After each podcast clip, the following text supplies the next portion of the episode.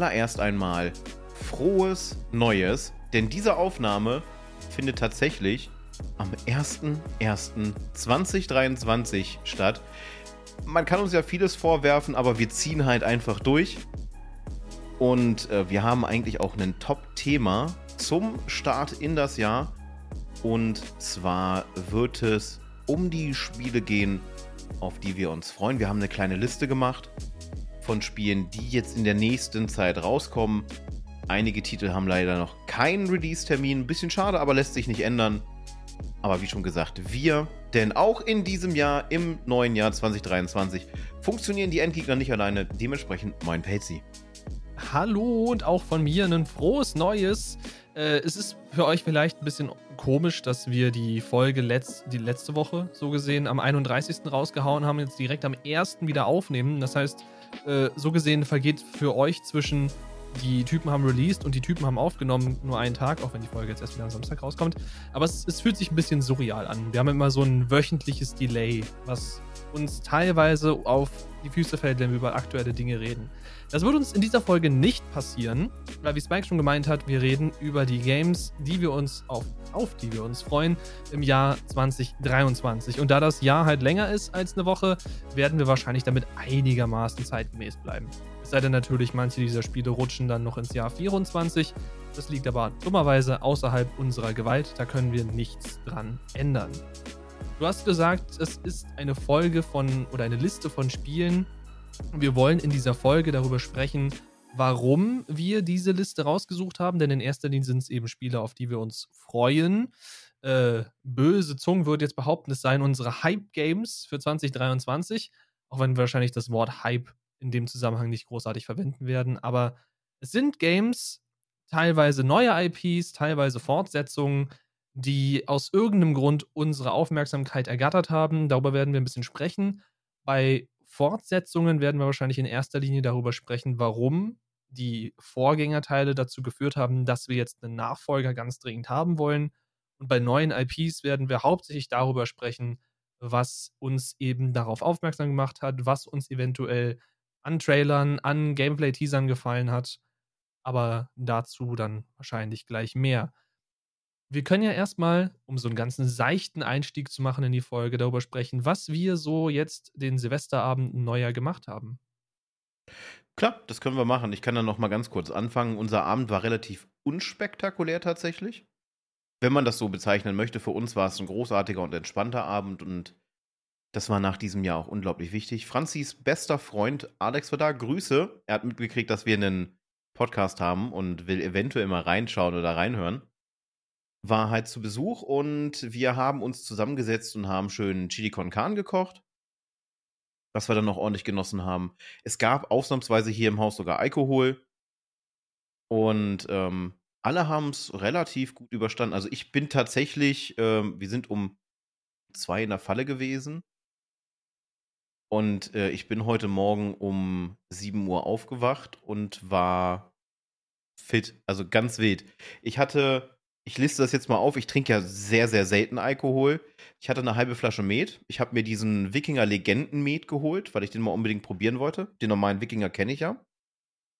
Und sehr interessanter Met, sehr, sehr surreal vom Geschmack her, weil man denkt, höherprozentig, schmeckt auch meist wesentlich kräftiger.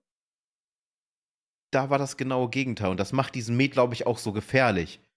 Er hat 10%, also ein gutes Stück mehr als der normale Wikinger-Met und schmeckt halt einfach nur halb so, so mild. Also er ist, er ist doppelt so mild quasi. Er ist mega süffig. Dann hatten wir noch ähm, mehrere kurze halt Behrensen Apfel und äh, Tequila wegen passt halt gut zum Chili. Äh, Cider getrunken und ähm, die neuen Desperados-Sorten probiert. Sehr gechillt und wie gesagt, also nicht mal ansatzweise Kopfschmerzen oder sonst irgendwas und bin auch schon mit einem mit Zielstart ins neue Jahr gestartet. Aber sonst ganz gemütlich. Ähm, bisschen geböllert ist hier worden. Ähm, aber zum Glück kein Chaos. Also es hätte fast Chaos gegeben, weil wir einen Vollidioten unten hatten, der mit einer Vogelschreck äh, rumgeballert hat. Das ging uns so ein bisschen auf den Keks. Weil die anderen hatten eher so ja, sich diese selbst zusammengesteckten Batterien, wo du dann die Zündschnur äh, dran setzen kannst, verlängern und die standen dann, die haben die Batterie irgendwie so fünf Meter von sich selber weggestellt, hatten eine mega lange Zündlunte und haben dann die Batterien angezündet, damit sie außer Reichweite stehen. Also relativ gewissenhaft hier bei uns, aber jetzt sind halt die Idioten unterwegs. Ne? Jetzt, jetzt ist das Geböllere, jetzt kommen die, die ganzen Deppen aus ihren Löchern gekrochen, die sich vergessen hatten, wahrscheinlich zu sehr abgeschossen haben und äh, sitzen jetzt am Fenster und schmeißen Böller auf Autos. Und sollte nur ein, sollte es nachher knallen und ich sehe einen schwarzen Fleck bei mir auf dem Auto, dann äh, klingel ich hier alle Nachbarn ab und die kriegen alle einen auf die zwölf, bei denen ich weiß, die haben geböllert. Ja, aber sonst war es mega entspannt und wir sind sehr, sehr gut ins neue Jahr gekommen. Ja, gut, das mit dem Auto, das fühle ich. Da haben sie uns vor drei, vier Jahren, drei Jahren, ist ja auch wurscht, haben sie uns irgendwas Heißes, irgendeinen Böller oder sonst irgendwas gegen die Scheibe gedrückt und seitdem ist mein Glas an der Seite kristallisiert. Das ist richtig cool, man kriegt es auch nicht mehr ab. Äh, deswegen, seit wir die Tiefgarage haben, steht das Auto sowieso eigentlich, weil wir bezahlen für den Platz, steht es unten auf dem Tiefgaragenplatz, aber gerade in der Silvesternacht kommt das Ding weg. Weil Berlin war nicht gemütlich ich weiß nicht, wer das gesehen hat, wer so ein bisschen, keine Ahnung, auf Twitter, TikTok, sonst irgendwo unterwegs ist. Berlin war Kriegsgebiet und ich möchte dieses Wort nicht zwingend missbrauchen oder in irgendeiner Form abschwächen, aber es hat sich angefühlt wie ein Kriegsgebiet. Neukölln hat gebrannt und das ist jetzt nicht irgendwie eine Metapher, nein, es hat wirklich gebrannt. Autos haben gebrannt, Wohnungen haben gebrannt, Feuerwehrleute wurden angegriffen, sodass die Polizei die Feuerwehrleute beschützen musste vor den Böllernden. Also völlig bescheuert. Mehrere äh, Rettungskräfte und Polizisten mussten nach dem Abend ins Krankenhaus gebracht werden, selbst. Also hast ja normalerweise die Leute, die sich beim Böllern verletzen und deswegen, dass die ins Krankenhaus müssen. Nein, Rettungskräfte und Polizei mussten selber eingewiesen werden, weil sie durch böllernde Personen verletzt wurden. Sei es jetzt eben durch die Feuerwerkskörper oder gar durch blinde, rohe Gewalt. Ich habe ein Video gesehen, von einem, äh, von einem Rettungswagen, der durch eine Seitengasse gefahren ist oder durch eine engere Straße. Der wurde beschossen mit Feuerwerkskörpern und ein Typ hat sogar einen kompletten Feuerlöscher auf die Windschutzscheibe von diesem Rettungswagen gepfeffert. Dementsprechend, also Berlin an Silvester ist äh, die Hölle. Kann nicht empfehlen an jeden, der irgendwie Bock hat, mal die Hauptstadt zu sehen an Silvester, kommt nicht her. Tut alles, aber kommt nicht her. Ja, also ich habe die, die, die Bilder gesehen und wir haben uns heute auch einen Newsbericht. Sorry, dass wir direkt so, so düster starten, aber es gehört halt dazu, weil wir halt auch über tagesaktuelle Sachen sprechen. Für die, die jetzt zum Beispiel neu dabei sind, weil sie den Podcast erst in diesem Jahr jetzt ganz frisch entdeckt haben.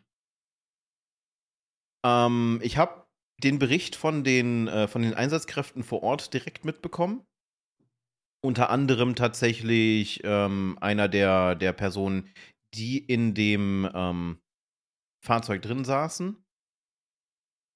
Die sind mit, mit Vogelschreck beschossen worden. Man hat ähm, halt, wie du sagtest, einen Feuerlöscher in die Scheibe gehauen. Sie haben den Wagen aufgebrochen und haben Gerät entwendet. Sie sind vehement auf ähm, Rettungspersonal, Löschpersonal und Sicherheitspersonal losgegangen. Sicherheitspersonal umfasse ich jetzt halt Polizei und einem drum und dran, also auf Beamte mit, mit größter Gewalt. Sie haben versucht, ähm, einen Rettungswagen mit einem schwer verletzten Patienten zu regelrecht bombardieren. Und was dann sonst noch so alles passiert ist, mit ich TW, ne, Triggerwarnung muss ich aussprechen, abgetrennten Gliedmaßen durch Böller, weil Leute auf die Idee gekommen sind, Kugelbomben oder Rohrbomben zu bauen aus dem Kram. Und ich denke mal, Patsy ist da mit mir einer Meinung. Wir hier als Endgegner, ich glaube, da kann ich in dem Fall für uns zusammensprechen, fordern ein sofortiges Böllerverbot für Otto Normal Ottos.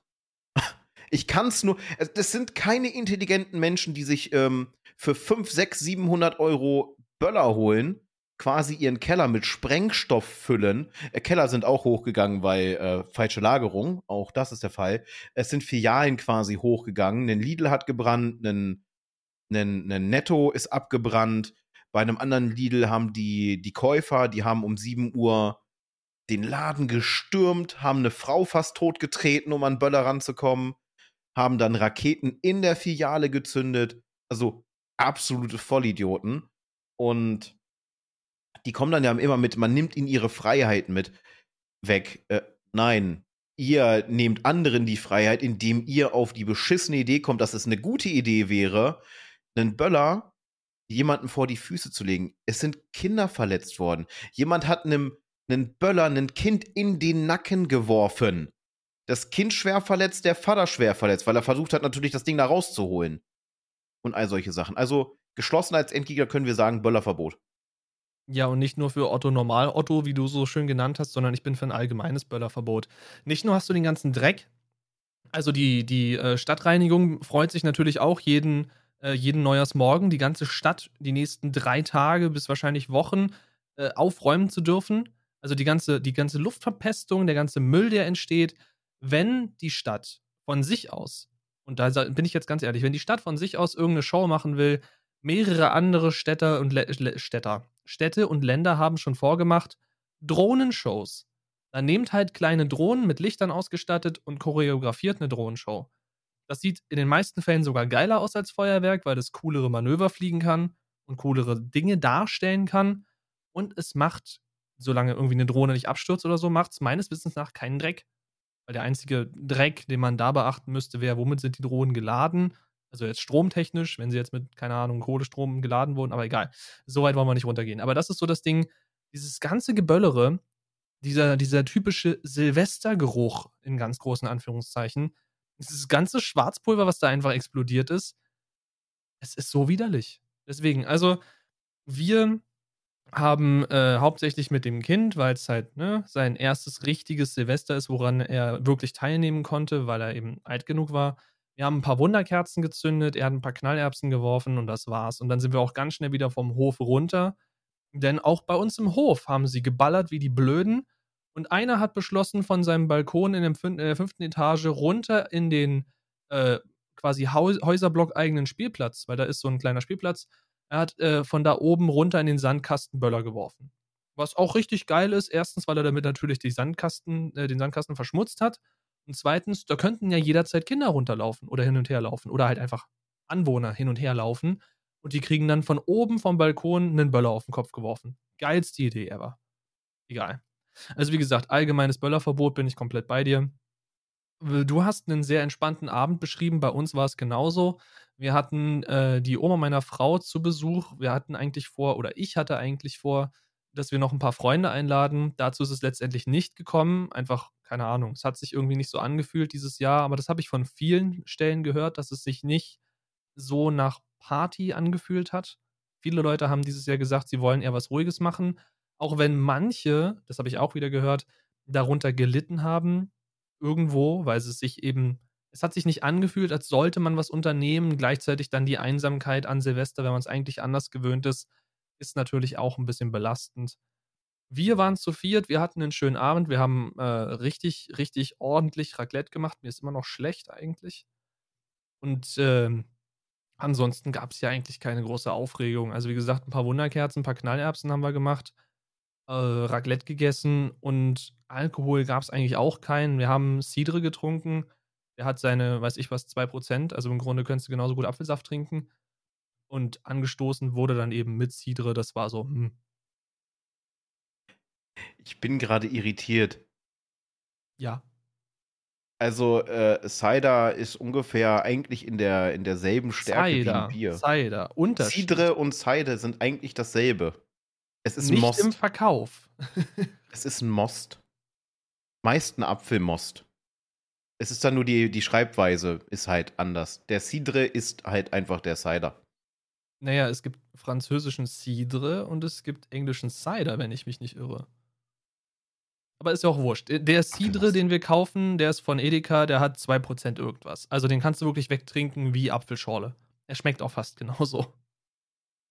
Ja, klar, ist ja, ist ja halt ein mild-perliges alkoholisches Getränk. Eins übrigens, äh, wenn es um alkoholische Getränke geht, da, da muss ich mal so sagen, ich trinke ja wirklich wenig, aber Cider oder Cidre oder wie auch immer ihr es nennen möchtet, ist tatsächlich eins meiner Lieblingsgetränke, was angeht. Also, wenn es das Zeug alkoholfrei gäbe mit dem Aroma, weil es ist ja wesentlich geiler als Apfelsaft, da, da wäre ich wahrscheinlich so hinterher wie Pelzi hinter Mate.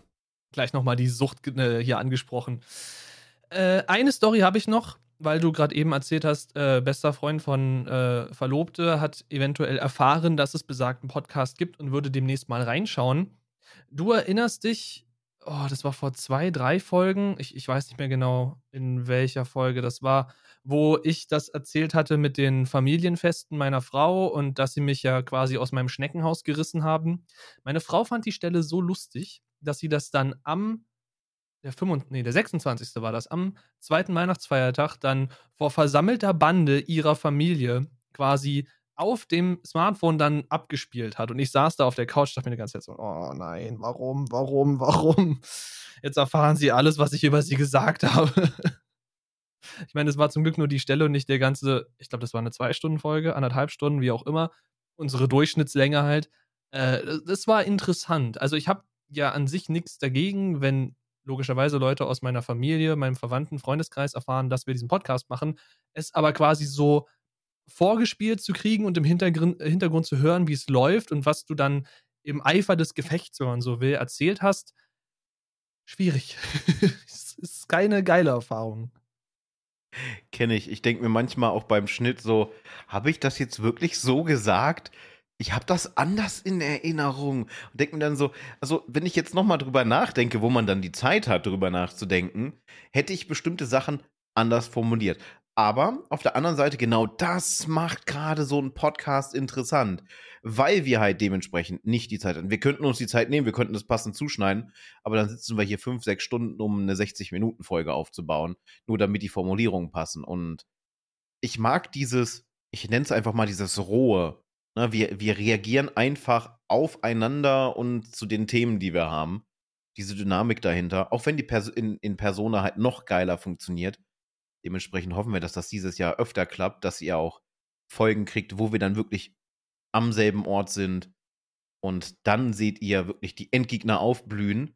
Und ähm, für den Fall, nochmal ganz kurz in eigener Sache, für den Fall, dass es untergegangen ist in der letzten Folge, können wir es jetzt auch nochmal sagen wir haben unser Versprechen und unser Ziel fürs letzte Jahr noch eingehalten und haben die Seite live geschaltet. Also ihr habt jetzt die Möglichkeit, einen kompletten Folgenüberblick über endgegner.media zu bekommen und nach und nach werden auch weitere Informationen dazukommen, vielleicht ein bisschen Firmengeschichte, bisschen über, über uns als Einzelperson, mit allem unseren Social Media Stuff, falls ihr das da auf einen Überblick haben wollt.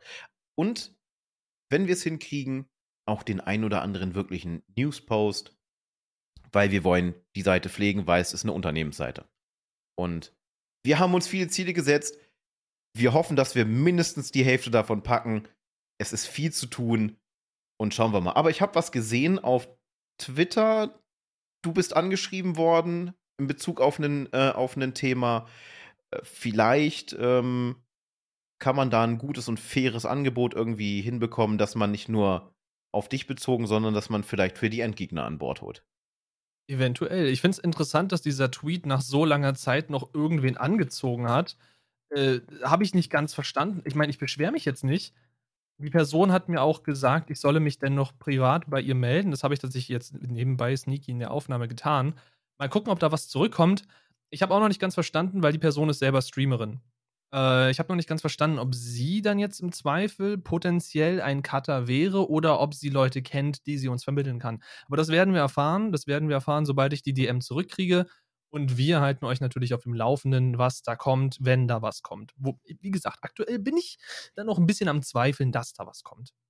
Vor allem habe ich gesehen, dass sie 19 Jahre ist und Elgato-Partnerin und da war ich schon wieder so, oh, warum sind so viele Leute so viel erfolgreicher als wir? Aber egal, darum soll es nicht gehen. Ich gönne jedem, der äh, quasi diesen Traum verfolgt und der da was für tut, gönne ich den Erfolg voll und ganz. Wir wollen ja hier nicht irgendwie Leute schlecht reden. Das war Nein, definitiv nicht mein Ziel.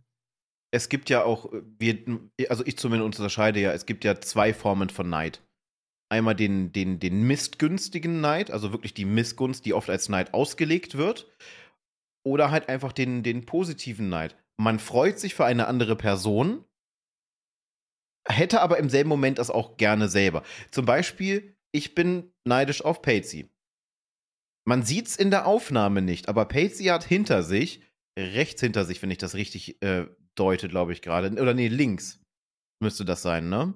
Hatte eine PS5 Disk-Version stehen.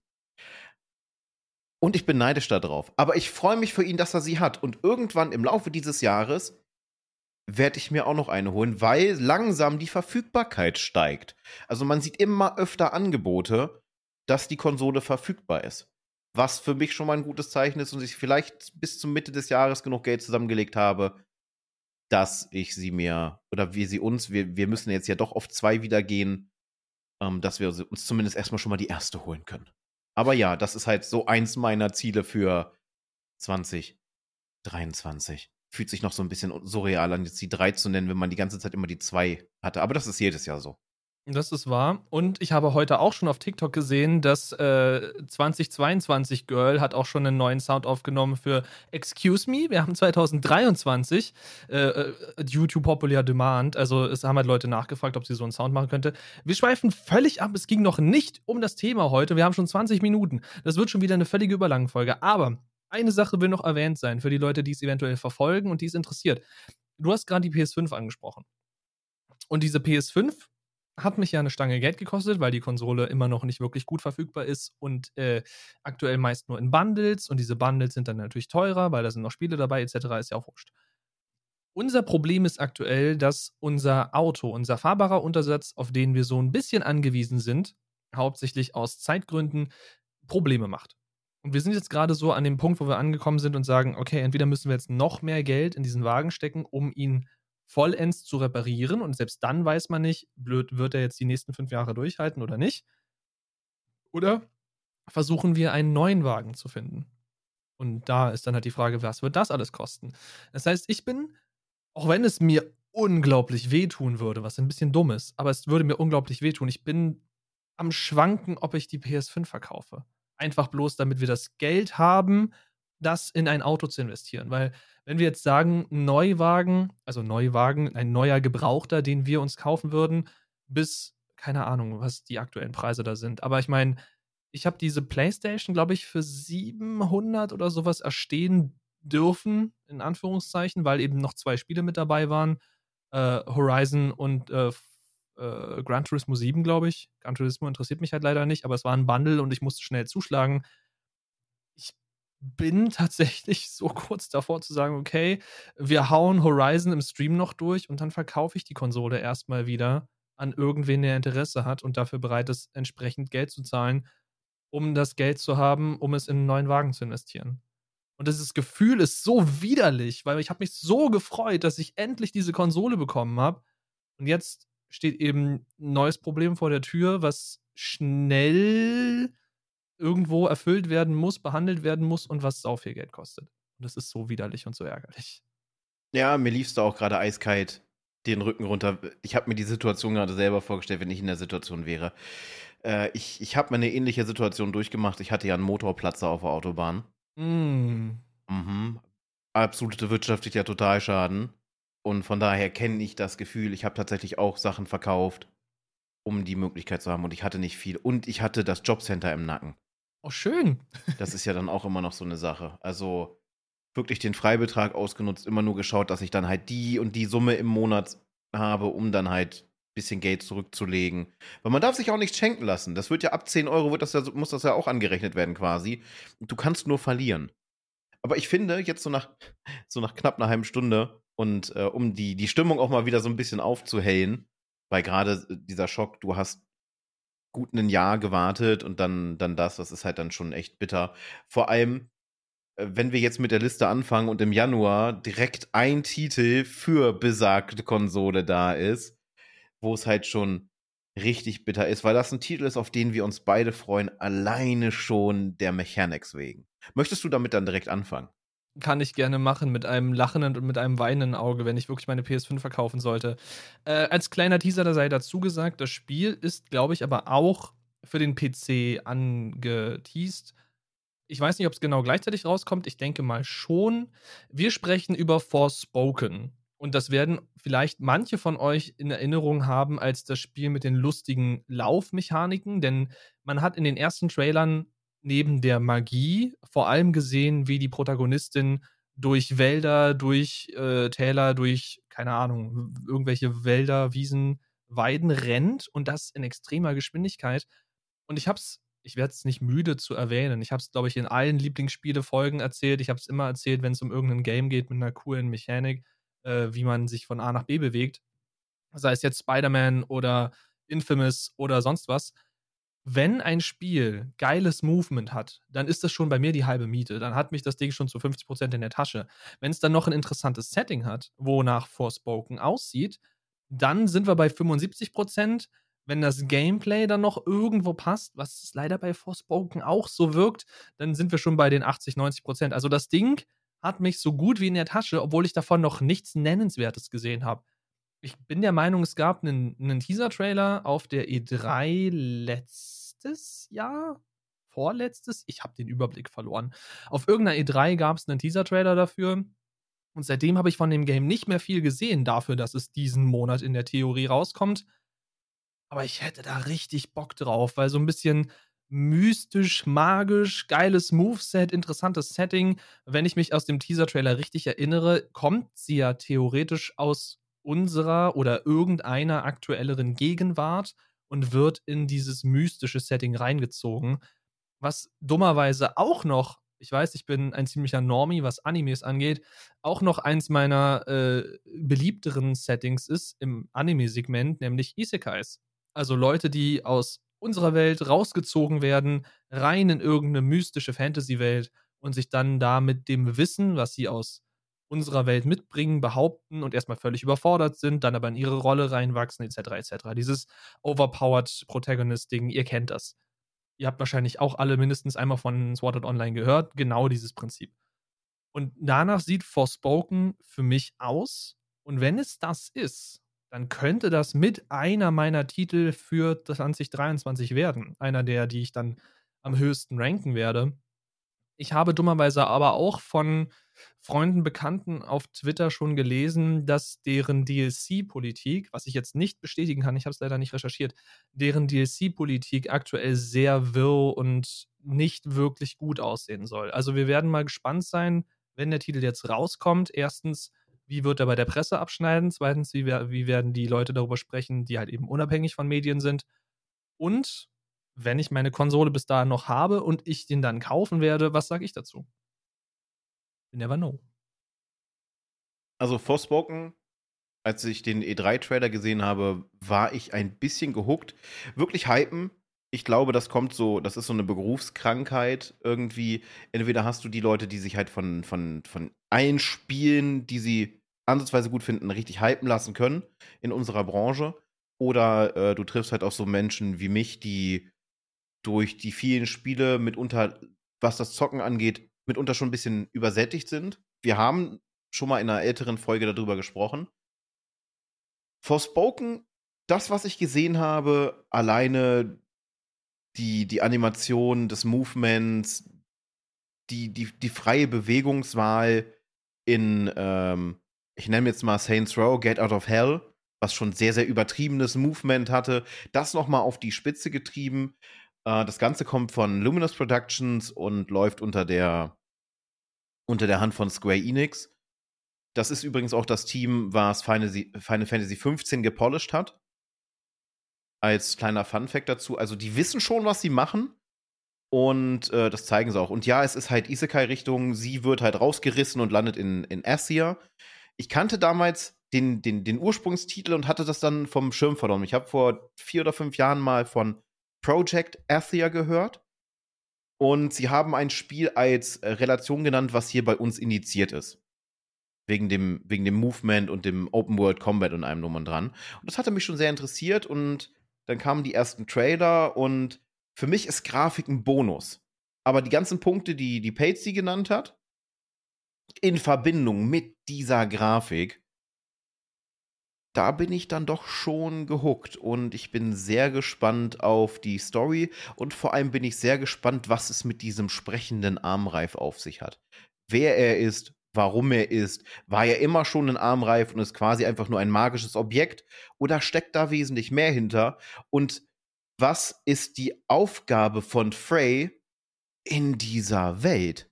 Äh, wobei Frey, ne, es könnte man auch noch so als Hommage des Namens sehen.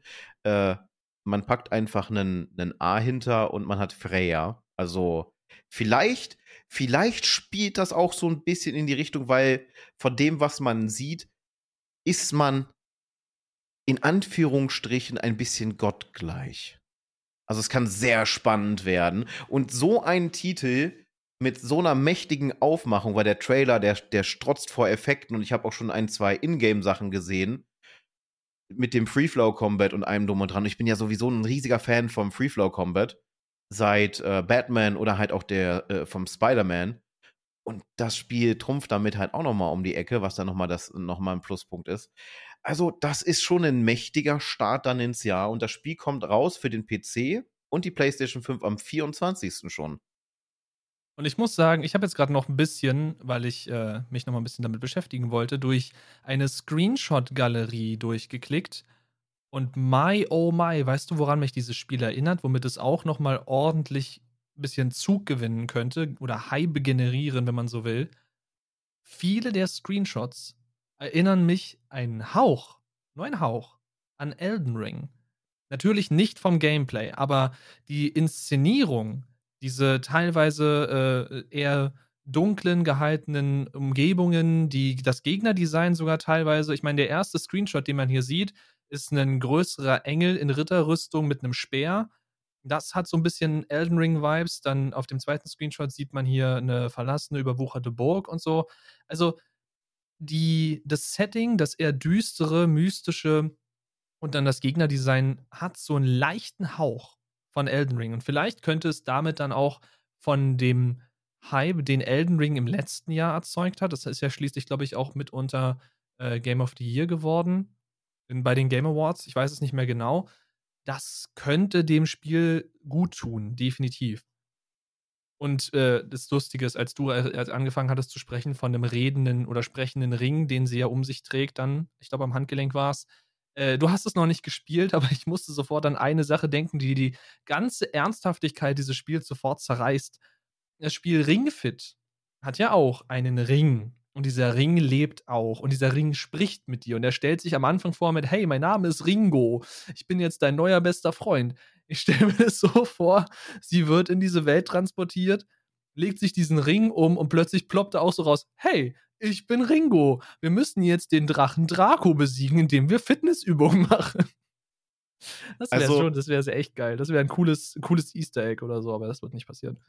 Ich glaube, ich würde dann vom Stuhl fallen. Also, die, ich weiß nicht, in dem Opening-Trailer passiert was ähnliches. Sie hört eine Stimme und äh, denkt sich dann so: What the fuck, was ist hier los? Und, jetzt, und er nur ganz trocken: Guck runter, hier bin ich. Sie guckt runter. Der Armreif. Im Grunde trocken. ist das die Intro-Szene von Ringfit, not gonna lie. Vielleicht haben sie sich inspirieren lassen, man weiß es nicht. Also, wo du, und ich, ich muss aber ganz ehrlich sagen, wo du Aiden Ring genannt hast, war ich schon, war ich ganz kurz abgeschreckt, weil ich war am Ende nur noch von Aiden Ring genervt.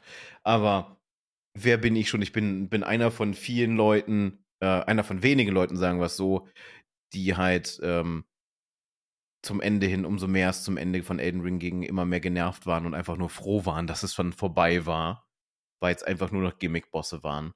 Aber Geschmack ist ja verschieden. Aber ja, Forspoken, direkt einfach mal ein starker Eintritt in das Jahr 2023, was die Spieletitel angeht.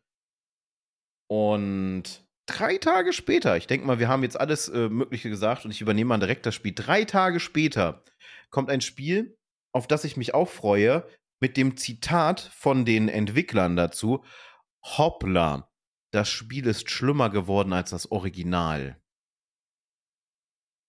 Wir reden über das Remake von Dead Space. Isaac darf sich wieder mal im neuen Gewand auf die Ishimura wagen und darf gegen die, oh Gott, wie hieß, wie heißen die, äh, die Viecher nochmal? Necromorph, Necro, oder? Necromorphs, genau. Und die Grafik sieht, ich, Grafik ist Bonus, aber die Grafik ist muah, definitiv. Und dazu kommt, und das ist der Punkt, warum sie gesagt haben, es ist definitiv jetzt schlimmer als der Vorgänger. Sie arbeiten mit Body Physics. Das bedeutet, sie haben eine Tissue Physik. die Haut verhält sich anders als der Knochen und Muskelgewebe und allem drum und dran. Vorher war es halt einfach so, sie hatten dann den, den Hitpoint zum Beispiel an einem, an einem Gelenk und wenn du da dann draufgeschossen hast mit, dein, mit deiner Waffe, dann hast du den Arm abgeschossen. Gut, mag der Nekromorph nicht, du sollst ihn aber sowieso zerfetzen. Jetzt ist es so, dass dieser eine Schuss nicht mehr ausreicht, denn die Waffe hat nicht direkt genug Power, das, die Haut, das Muskelgewebe und den Knochen zu durchtrennen. Wodurch die Necromorphs halt nochmal eine, eine ordentliche Schippe gefährlicher geworden sind. Sie sollen auch intelligenter jetzt sein.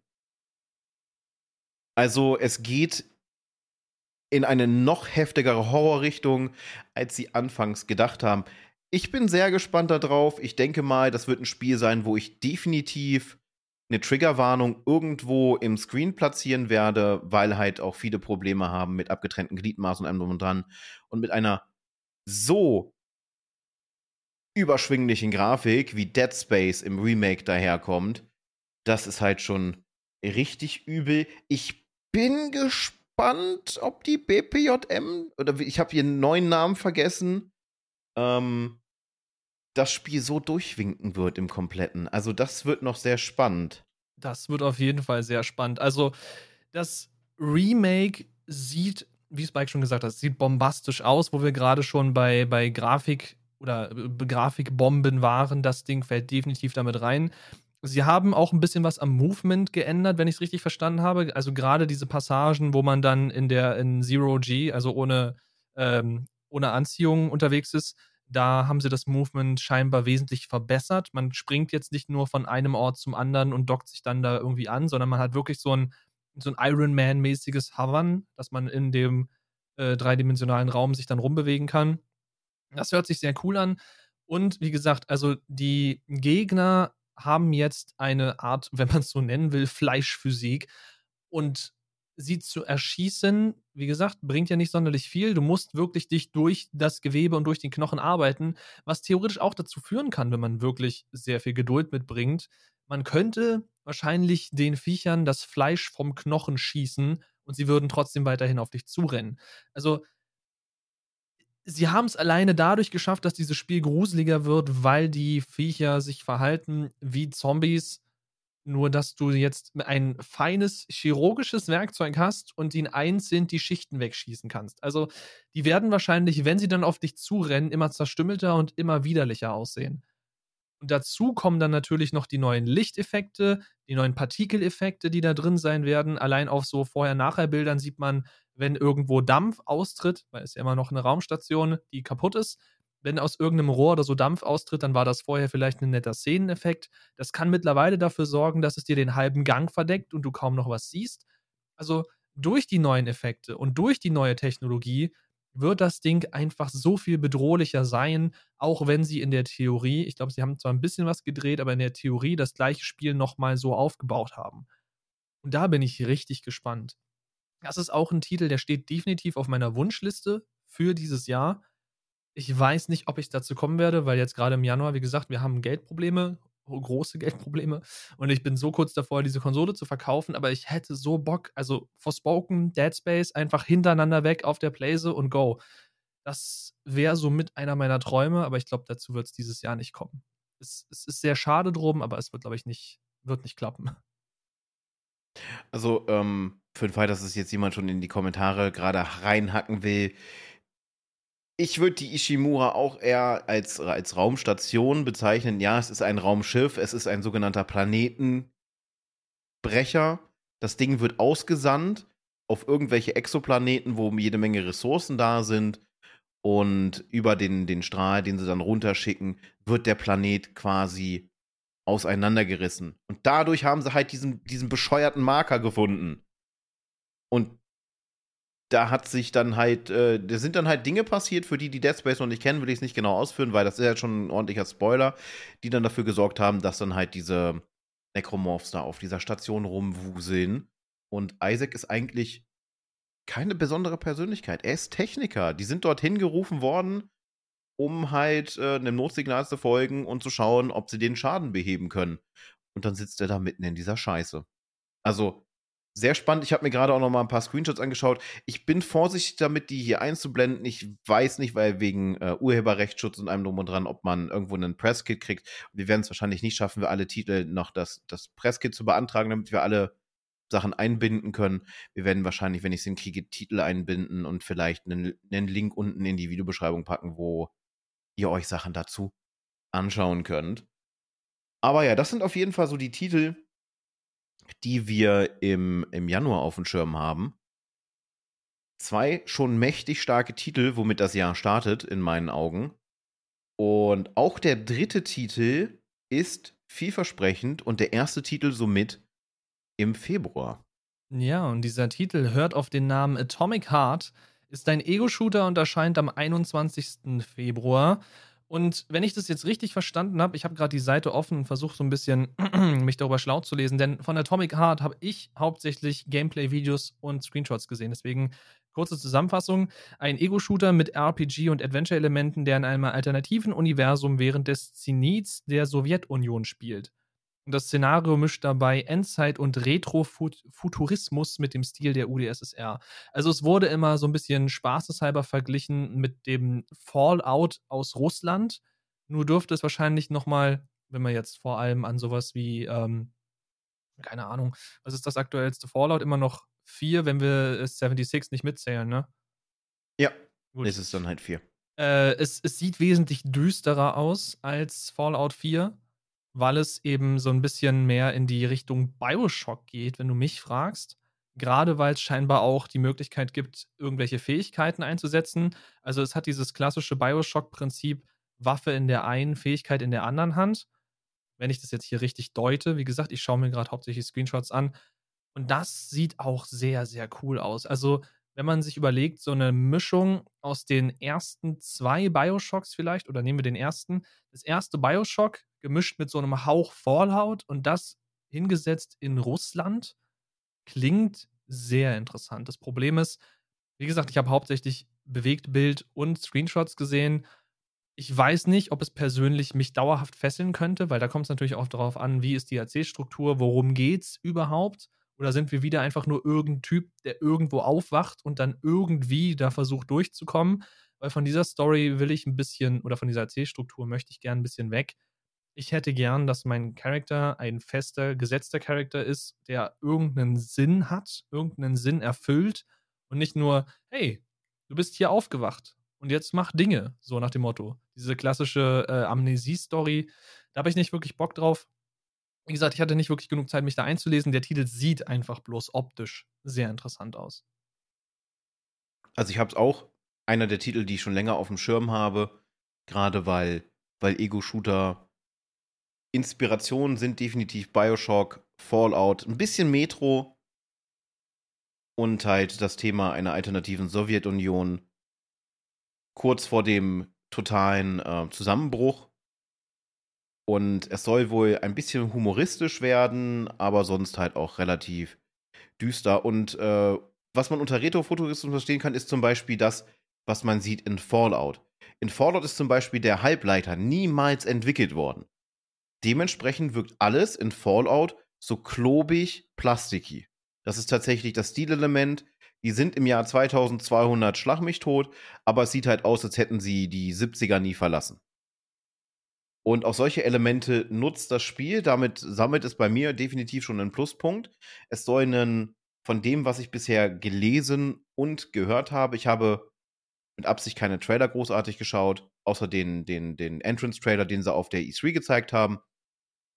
Soll es auch ein sehr, sehr dynamisches Gameplay sein für einen First-Person-Shooter.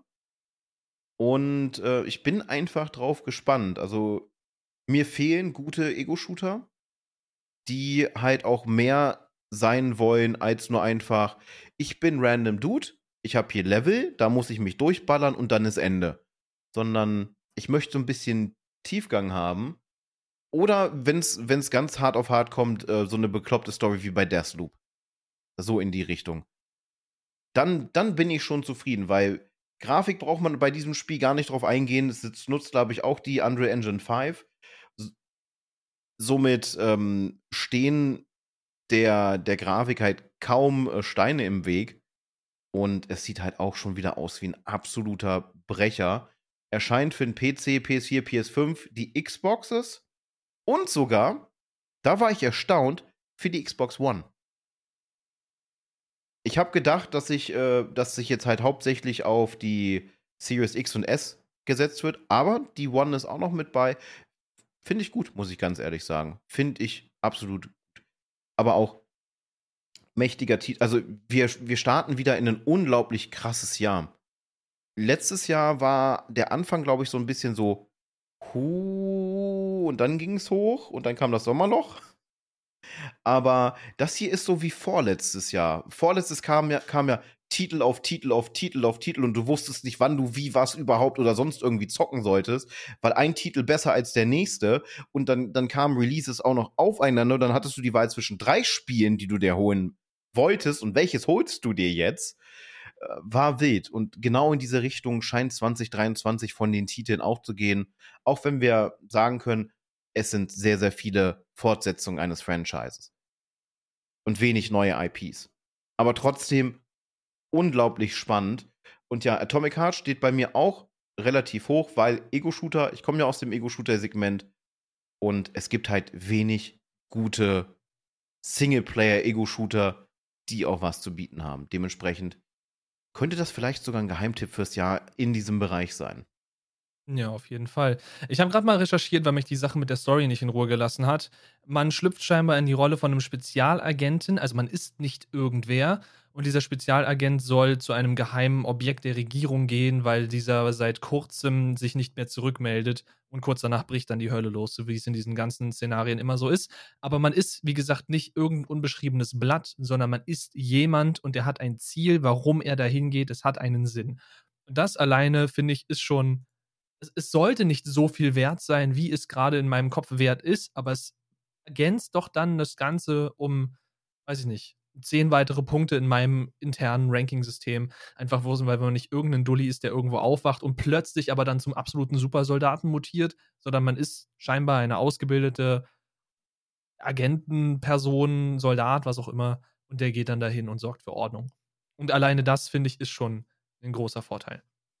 Aber gut, äh, von neuen IPs, was Atomic Heart ja scheinbar definitiv ist, hin zu einer Fortsetzung, die auch im Februar erscheint, und zwar auch wieder ganz kurz danach, zwei Tage später, am 23. Äh, Februar. Das ist Sons of the Forest.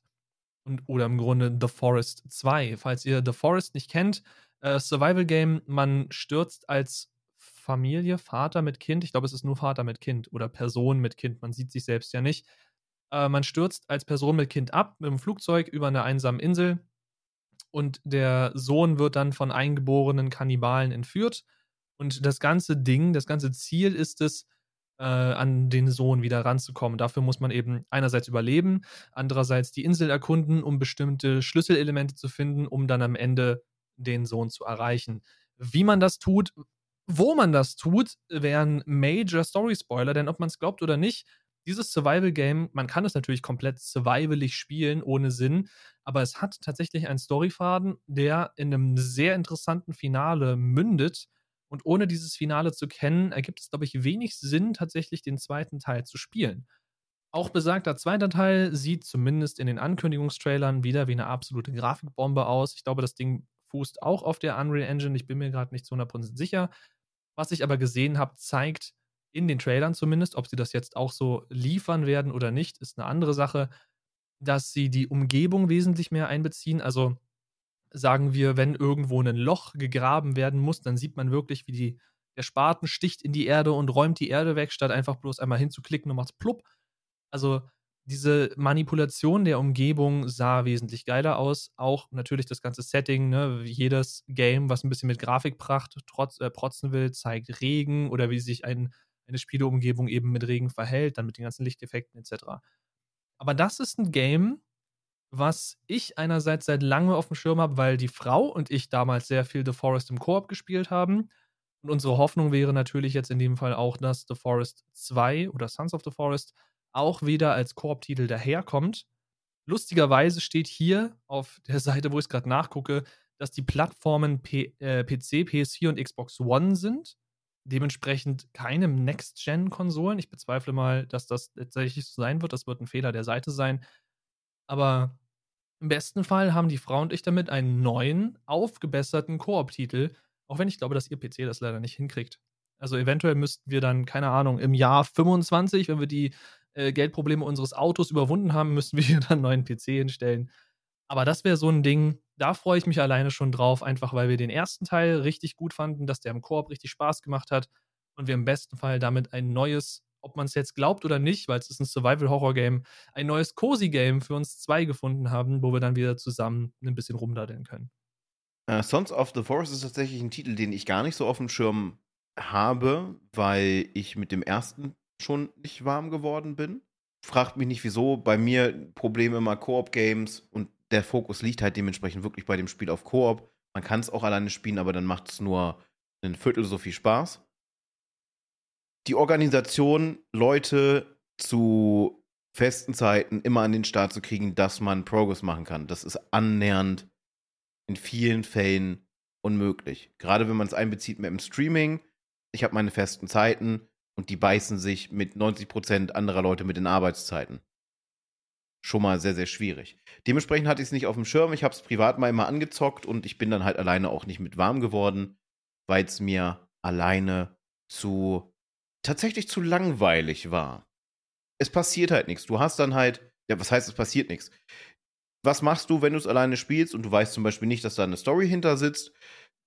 Du gehst in den Wald, plünderst alles Mögliche, was du findest, baust dir deine Hütte und äh, ja, gut ist. Na, wenn du jetzt nicht drauf gehst, dann kommst du auch, äh, in Anführungsstrichen, dann kommst du auch in der Story nicht voran, weil es passieren elementare Dinge. Möchte ich nicht tiefer drauf eingehen. Also es gehört aber auf, auf jeden Fall tatsächlich dazu, dass sowas mal passiert. Und wenn das aber nicht passiert, weil du zum Beispiel in der ersten Zeit super gut damit klarkommst, die Gegner abzuwehren und dich dann irgendwann einmauerst, dann sitzt du da in deinem Vor und äh, ja, drehst Däumchen und das hat mir persönlich keinen Spaß gemacht. Das, das Erkunden, für mich sah der erste Teil halt schon, es sah vieles sehr, sehr gleich aus und ja, ich werde auf jeden Fall in Sons of the Forest irgendwann mal reinschauen. Ich werde es wahrscheinlich in anderen Streams schauen, selber kaufen in dem Fall. Für mich persönlich recht unwahrscheinlich. Außer ich finde eine Truppe, wo man sagen kann, Tag X zu Zeit Y das geht auch definitiv klar und nicht, dass dann zigtausend Sachen dazwischen kommen und äh, man kommt überhaupt nicht weiter, weil dann verliere ich ganz schnell das Interesse an sowas. Ja, gut, über den nächsten Teil. Du hast jetzt zwar schon ein bisschen darüber über Sons of the Forest gesprochen, aber den nächsten Teil, den wir auf der Liste haben, der übrigens einen Tag später released wird, 24.02., äh, darfst du komplett alleine reden, weil du dieses Spiel in deiner Streaming-Zeit quasi komplett also ich weiß nicht, ob du es auf 100% gebracht hast oder nicht. Ich weiß gar nicht, ob die Switch sowas wie 100% unterstützt. Äh, aber du hast es auf jeden Fall geliebt. Also das, das kann man, glaube ich, sagen. Es hat dir sehr viel Spaß bereitet. Und für mich ist es halt quasi ein JRPG der Sorte nervig, weil äh, mich das Ding komplett abgeturnt hat. Deswegen, es steht auf der Liste, weil es definitiv ein Titel ist, der dich freuen wird. Ich kann dazu nichts sagen, außer, meh, nicht meins. ja, und es geht dabei um Octopath Traveler 2. Äh, ich habe noch nicht viel davon gesehen. Ich weiß nur, dass das Spiel kommt. Und ich habe mir mit Absicht nichts angeschaut. Ich habe den, den ersten Teil, habe ich glaube ich damals zum Teil bei Drakon gesehen. Und äh, dann selber Lust drauf bekommen auf diese Art RPG. Ich mag halt rundenbasierte Kämpfe. Gerade im Stream ist das unglaublich angenehm, weil man dann einfach während des Kampfs auch mal auf den Chat schauen kann und dann antworten. Die Fähigkeiten der verschiedenen Charaktere, die unterschiedlichen Stories. Ich bin mal gespannt, wie viele Charaktere der zweite Teil haben wird und ob sie wieder feste Geschichten für jeden Charakter erzählen. 100% habe ich nicht gespielt. Dazu hätte ich die, die Zusatzberufe und Zusatzfähigkeiten und allem drum und dran freischalten müssen. Und den ultimativen Endboss habe ich auch nicht besiegt, weil du da äh, grinden musst bis zum Umfallen und dann musst du alle Bosse nochmal besiegen, um dann den, den großen Obermufti platt zu machen. Das war mir ähm, tatsächlich zu blöd. Das ist ein Manko an dem Teil. Ich bin gespannt, wie viele Teile, äh, wie viele Charaktere der zweite Teil haben wird und ob sie da auch wieder beigehen mit, dass das zum Beispiel acht verschiedene Geschichten sind von Charakteren, die unterschiedlicher nicht sein könnten und durch das Schicksal quasi zusammengeführt werden, eine große Reise antreten, um halt ihre jeweiligen Geschichten zu erleben und zu erfahren, wie es damit weitergeht, um dann auf das finale Ende dann quasi zuzusteuern. Sehr schönes Character Development, was äh, tatsächlich in vielen RPGs hinten runterfällt, wenn es um mehrere Charaktere geht. Dann hat man vielleicht die Story von einer Person und die restlichen sind dann so ein bisschen nebenbei und ein bisschen getüdelt. Dann kommt vielleicht mal eine Loyalitätsquest oder sonst irgendwas. Aber dann ist auch gut. Aber wer ein richtig gutes Retro-Style-RPG, Schrägstrich JRPG haben möchte, für den könnte Octopath Traveler definitiv was sein. Erscheint am 24.02. auf dem PC der PS4, der PS5 und auf der Switch. Nicht aber auf den Microsoft-eigenen Konsolen. Vielleicht kommt das noch, vielleicht auch nicht. Ich meine, wenn man bedenkt, Octo äh, Octopus Traveler 1 ist einfach schon verdammt lange her. Das kam raus 2018. Wenn man so drüber nachdenkt, das ist schon, ist schon eine ordentliche Zeit. Wird auf jeden Fall spannend und wird es definitiv bei mir auch im Stream geben. Du kannst da nichts zu sagen und wir sind jetzt schon im März. Ich frage mich, ich frage mich, ob wir die Liste wirklich durchgehen sollten oder ob wir einen Zweiteiler draus machen sollten. Da müssen wir auf jeden Fall noch schauen. Weil ab einem gewissen Punkt, also wir können euch sagen, bis August haben wir feste Release-Dates und dann hört schlagartig auf. Dann haben wir noch Honorable Mentions quasi von Titeln, die eventuell rauskommen. Vielleicht können wir das dann ausgliedern. Wir schauen einfach mal, wie der Drive von uns äh, ist. Heute ist ja schließlich der, der erste erste und die Nächte waren lang. Da muss man einfach mal gucken, wie lange wir können. Aber wechseln wir jetzt rüber in den März und da kommt ein Spiel, auf das ich mich sehr freue auf das ich sehr gespannt bin. Ich nichts von gesehen habe, außer dass ich weiß, dass der Protagonist jetzt einen Bart hat. Oder eher, ich nenne es mal Flaum, würde ich fast eher sagen. Und zwar geht es um Star Wars Jedi Survivor. Ich fand den ersten Teil schon sehr, sehr cool gemacht. Diese Kombination aus Erkundung mit ich bin Jedi, beziehungsweise ich bin kein Jedi. Er kann ja gar nicht in den Titel des Jedi berufen werden, weil es den Orden ja gar nicht mehr gibt. Also kann ihn auch kein, kein Jedi zum Jedi machen quasi. Was schon mal sehr, sehr, sehr interessant ist. Es hat so leichte Rogue-Elemente, nicht Rogue-Light oder äh, Rogue-like, sondern na, ne, dieses Sneaky mitunter und allem drum und dran, also sehr Jedi-untypisch außer man ist Obi-Wan und springt dann einfach von irgendeinem äh, höheren, was weiß ich, runter und sagt, Hello there. Und gut ist. General Kenobi. Ähm, äh, ja, wird sehr spannend. Ich hoffe wieder auf äh, Bosskämpfe im ähm, so Light Souls mäßig. Na, also schon diese, diese etwas kniffligeren Kämpfe mit den, mit den Souls Animation und dem Souls Movement. Das hat dem Spiel tatsächlich in meinen Augen sehr, sehr gut getan. Was mir aber auch gefallen hat, waren halt diese Fähigkeiten anzuwenden. Auch wenn es so, so 0815 Sachen sind wie der Doppelsprung oder einen Dash oder sonst was. Es fühlte sich in diesem Spiel einfach gut und natürlich an und die Story war klasse. Alleine der eine Planet mit den Hexen, ich denke mal, das ist kryptisch genug. Die, die Story dahinter, das war schon hui, geil gemacht. Und ich hoffe, ich hoffe, weil es ja der letzte Titel von EA ist, ähm, Disney hat ja EA, wenn ich das richtig in Erinnerung habe, das Franchise entzogen. Äh, jetzt schade, dass äh, gerade wo sie dann halt dieses Jedi-Game rausgebracht haben, was halt einfach Rekorde gebrochen hat, ist es ein bisschen sad, aber sie durften Jedi Survivor noch machen. Wer weiß, wo äh, Star Wars dann als nächstes rauskommt. Ich denke mal, es war groß wegen der Kritik wegen Battlefront 2 und der Aussage von EA quasi umgangssprachlich, kein Schwein interessiert sich mehr für Singleplayer-Games. Das hat Disney wahrscheinlich, äh, zumindest die, die Abteilung, die für, für die Spiele zuständig sind, wahrscheinlich nicht so gut gefallen und dementsprechend haben sie ihnen die, die Lizenzen fürs Franchise entzogen und dabei haben sie jetzt so einen Knallertitel rausgeballert. Schade, ich freue mich aber unglaublich drauf und ich hoffe, die Story wird mindestens genauso gut wie der Vorgänger. Ja, ich glaube, das Problem, das Hauptproblem mit EA und Star Wars Games war die große Kontroverse um Battlefront 2, weil es ja dann dieses absolute Lootbox-Problem gab, dass man mit diesen Star Cards äh, sich tatsächlich durch Geld dann Spielvorteile erkämpfen oder äh, erkaufen konnte, so gesehen. Äh, reden wir nicht drüber. Das Ding hat sich ja versucht zu fixen, ist, glaube ich, nie über seinen schlechten Ruf hinweggekommen. Dann hatten wir einen sehr exklusiven Titel, wenn man es so nennen will, mit Star Wars Squadrons, was in die, in die Richtung von alten Space Tactics-Titeln gegangen ist, wo man halt eben wirklich aufpassen musste, dass man das nicht einem Casual schenkt, denn das Spiel war wesentlich aufwendiger in der Lernkurve. Ich besitze es selber dank Epic Games, glaube ich, gab es das mal gratis. Aber es ist jetzt kein Spiel, wo ich sagen würde, boah, da setze ich mich jetzt abends hin und spiele eine Runde Star Wars.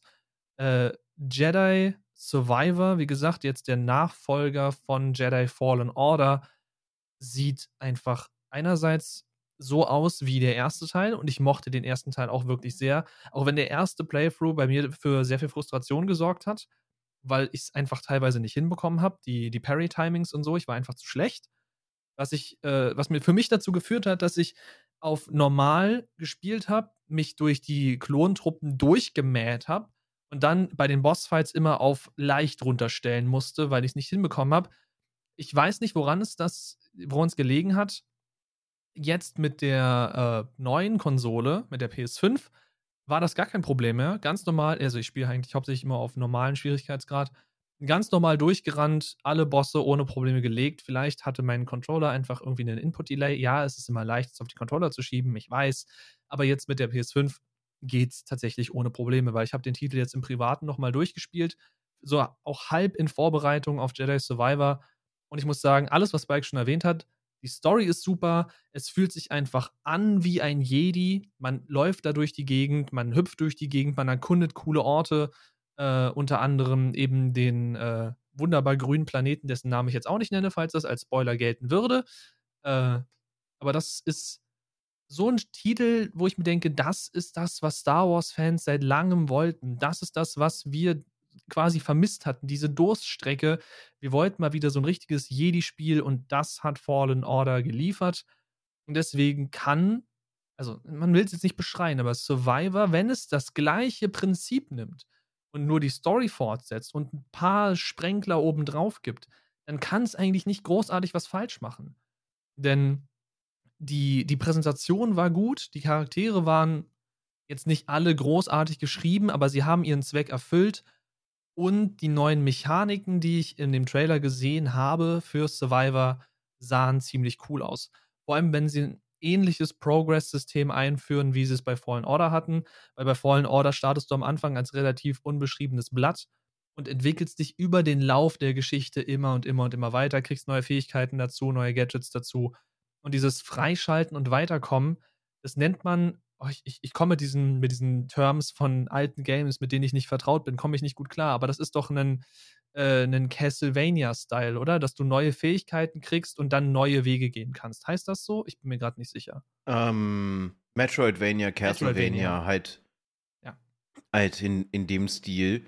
Ähm, tatsächlich basiert zum großen Teil Dark Souls genau auf dem, demselben, nur halt in, eine, in einem dreidimensionalen Spektrum. Aber halt auch krass inspiriert halt durch Castlevania, Metroid. Deswegen Metroidvania na, dieses, dieses Wortspiel, diese Wortkombination. Ja, diese Rock-Elemente und allem dran. Ich bin gespannt, wie viele Jahre ent, äh, vorangeschritten sind seit dem großen, großen Finale von Fallen Order. Und Kerl ist halt schon ein gutes Stück älter geworden. Aber er hat immer noch seinen kleinen Bot. Ich finde diesen Bot so, so geil. Und ja, ich würde auch sagen, für den, den, den großen Freund der Star Wars-Reihe, der Videospielreihe, war halt eine unglaublich lange Durststrecke, was diese Spiele angeht mit diesem direkten Kampf. Ich glaube, das, das letzte Spiel war Jedi Academy, was halt wirklich im, in Third Person mit dem Kampf und dann drum und dran. Und lange Zeit kam da halt nichts.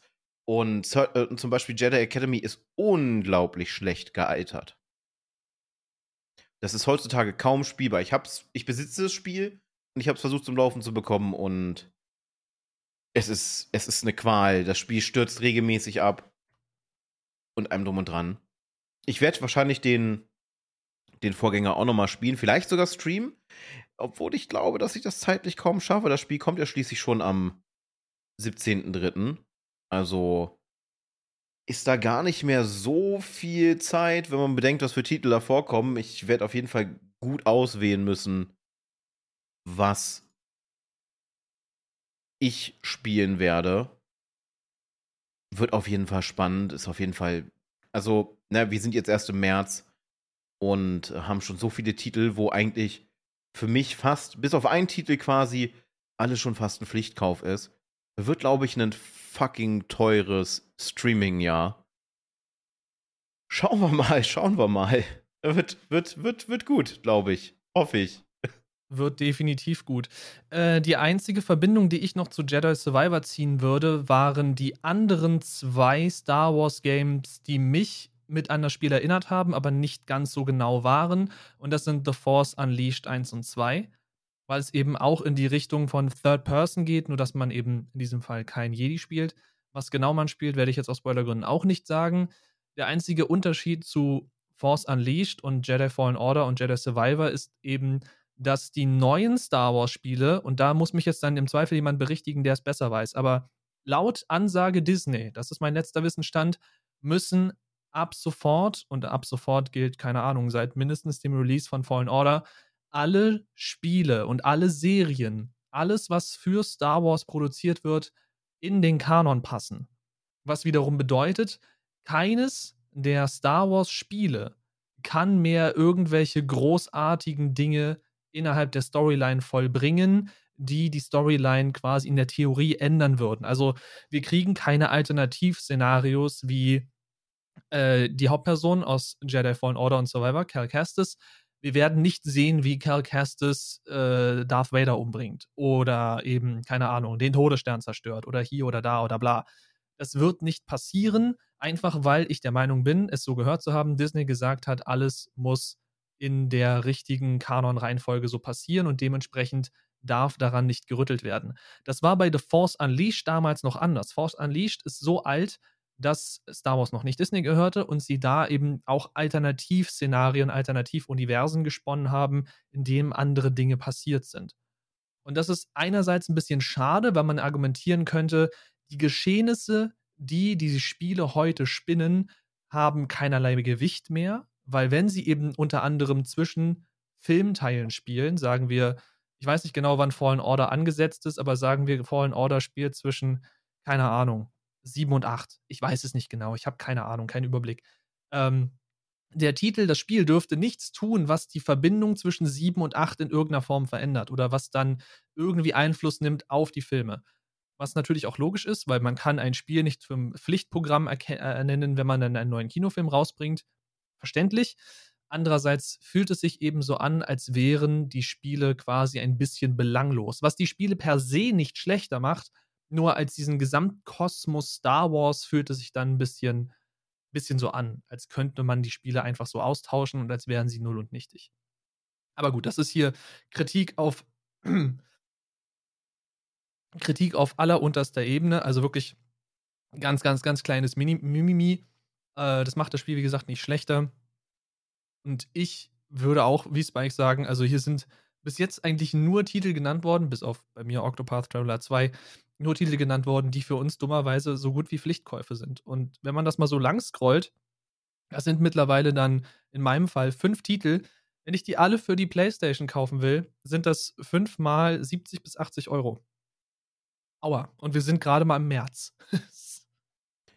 ähm, also wenn man jetzt die, die Anakin-Saga mit reinnimmt, ich tue mich damit immer noch so ein bisschen schwer.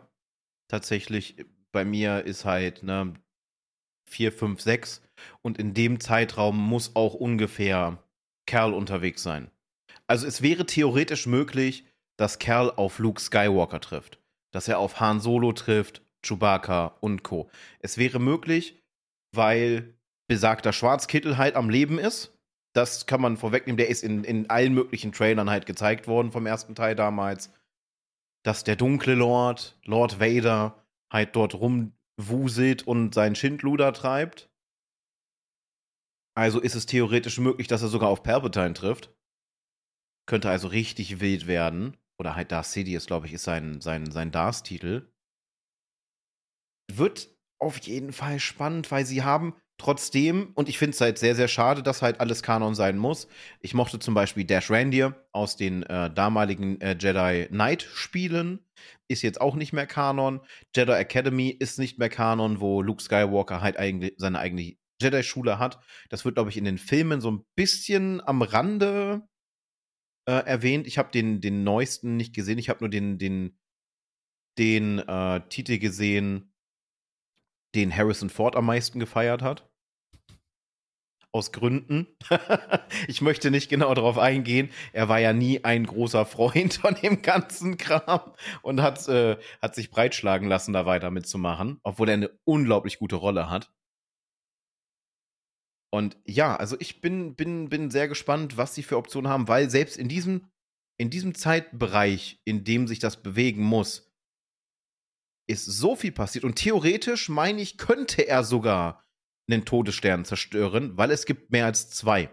Na, der eine ist halt, ähm, sie hatten halt, nachdem der erste platt gemacht wurde, haben sie halt den anderen angefangen und glaube ich noch einen. Und ähm, theoretisch wäre es möglich, aber das wäre halt viel zu abgegriffen, wenn er dann auch noch mal beigeht. Äh, schauen wir auf jeden Fall. Ähm, was mit Cal passieren wird, bleibt er auf der hellen Seite, wird die dunkle Seite diesmal mit hineinspielen und ähm, macht der Bot wieder so coole Geräusche wie den Imperial March, wo ich herzlich loslachen musste, besiegst einen Kampf und der Bot und du denkst dir so, what the fuck? zu gut. Also ich bin, wenn, also jetzt, ich kann bei dem Spiel sagen, ich fühle so ein bisschen, so einen Hauch von Hype. Haben wir eigentlich schon das Release-Date erwähnt? Falls noch nicht, es ist der 17.3. Nur mal so, ganz nebenbei.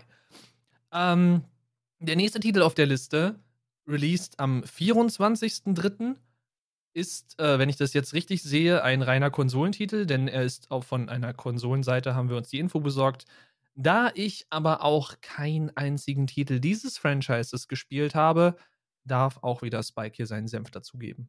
Und ich bin immer noch der Meinung, dass du das nachholen solltest, weil die Spiele sind richtig, richtig gut. Dank auch der Remakes werden sie jetzt für die jetzigen Generationen halt nochmal zugänglicher. Und zwar geht es um ein Spiel, was durch ein Meme auch nochmal weitere Bekanntheit erlangt hatte. Und das Meme ist einfach nur ein Wort, und zwar Leon! In einer weiblichen Stimme, denn es geht um Resident Evil 4 als Remake mit dem Hauptprotagonisten Leon S. Kennedy, der nach Europa geschickt wird, um die Tochter des Präsidenten zu retten, die von einer dubiosen Organisation entführt wurde. Das erste Mal, dass tatsächlich keine wirklichen Zombies auftreten, wenn man das so, so sehen möchte, es geht so ein bisschen, und ich nehme jetzt ein bisschen was vorweg, also Spoilerwarnung Richtung Uroboros. Das ist das erste Mal, dass ein Parasit am Start ist. Vorher waren es Viren.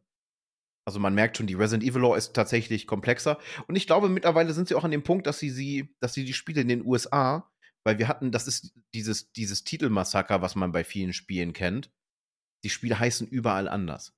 So, und jetzt ist es, glaube ich, mittlerweile seit dem Remake so, vielleicht auch schon ein bisschen vorher, dass die Spiele unter demselben Namen erscheinen. Also Resident Evil hieß zum Beispiel auf dem amerikanischen Markt Biohazard. Und nur hier Resident Evil. Wobei ich den Titel Resident Evil viel cooler finde.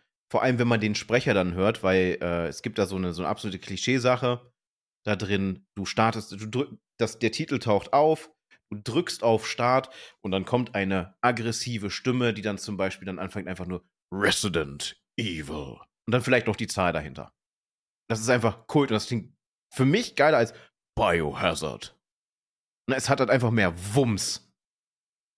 Und ja, sehr spannende Story. Das Gameplay damals vom Vierer war speziell, nennen wir es mal so. Also die Controllersteuerung war sehr, sehr anders. Eine Sache, da habe ich mich aber schon drüber aufgeregt. Ähm, für die, die es kennen, die können damit was anfangen.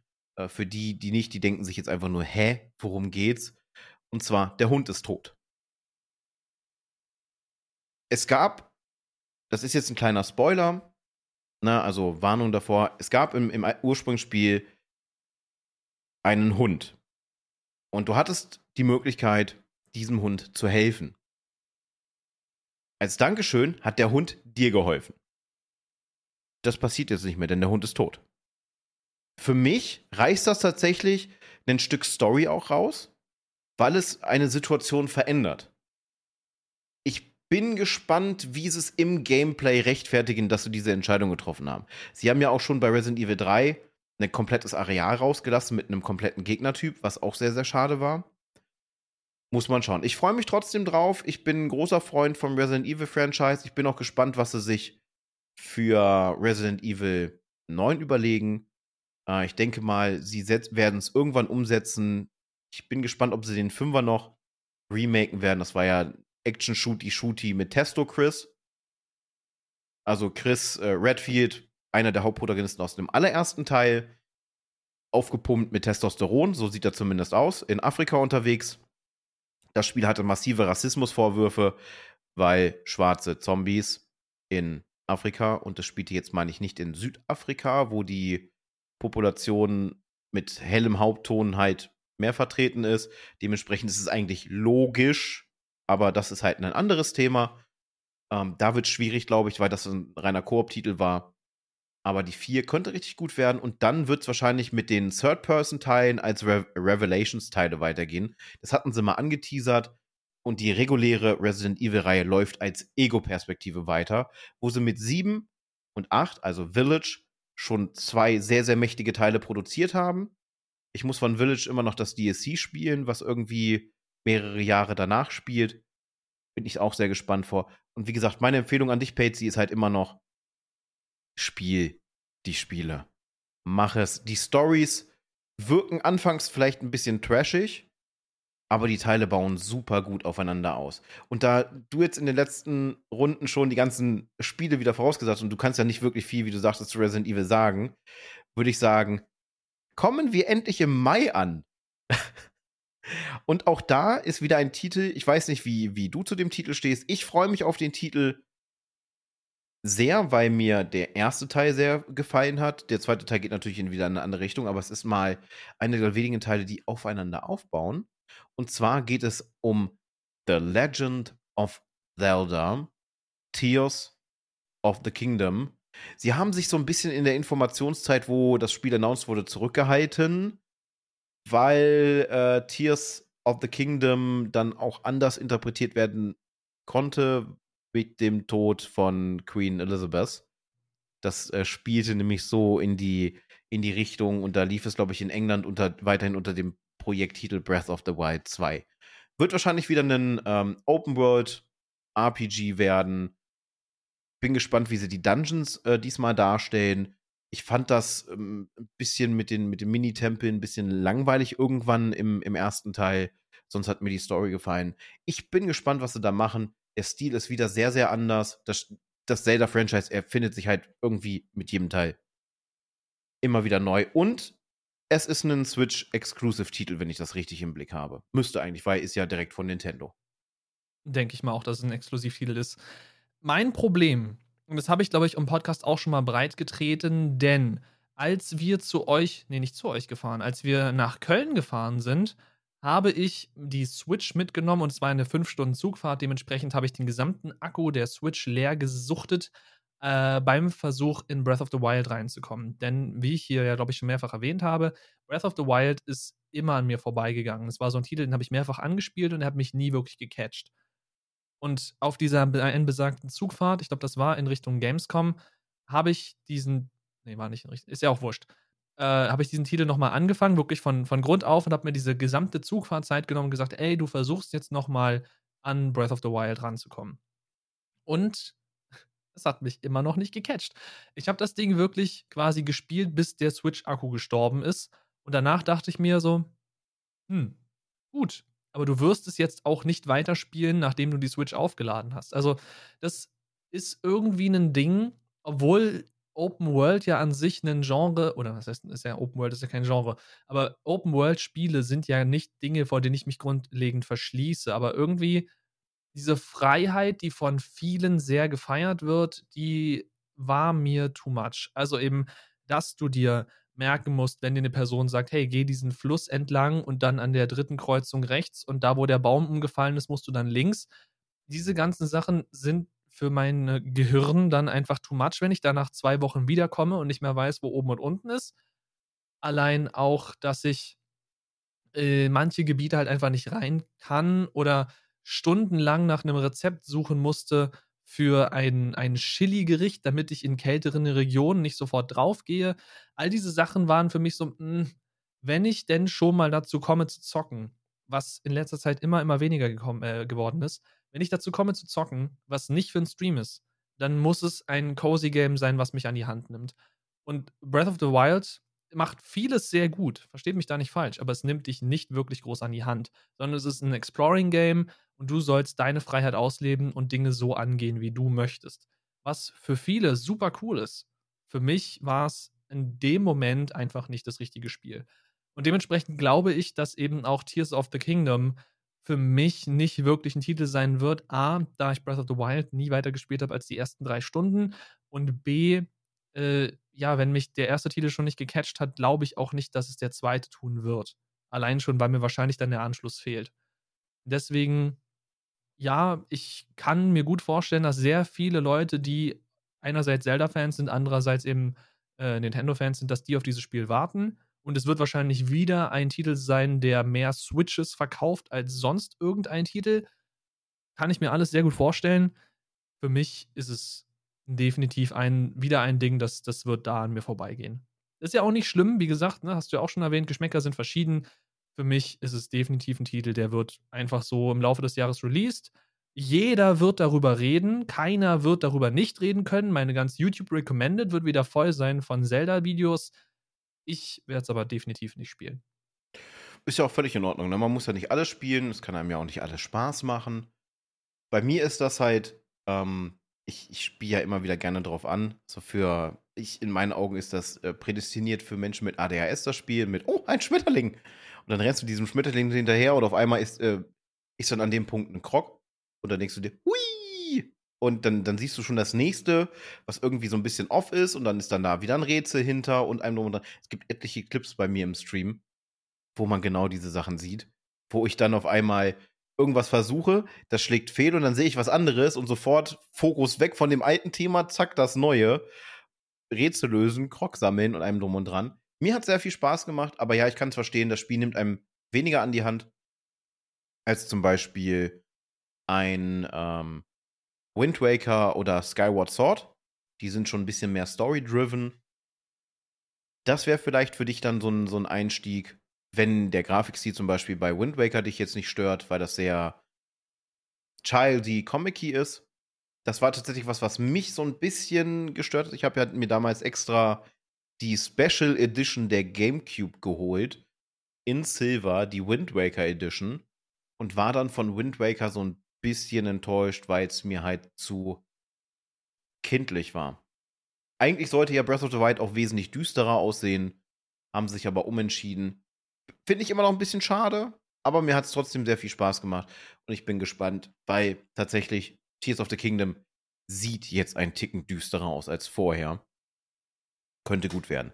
Das nächste Spiel, da kannst du wahrscheinlich das meiste von äh, zu sagen.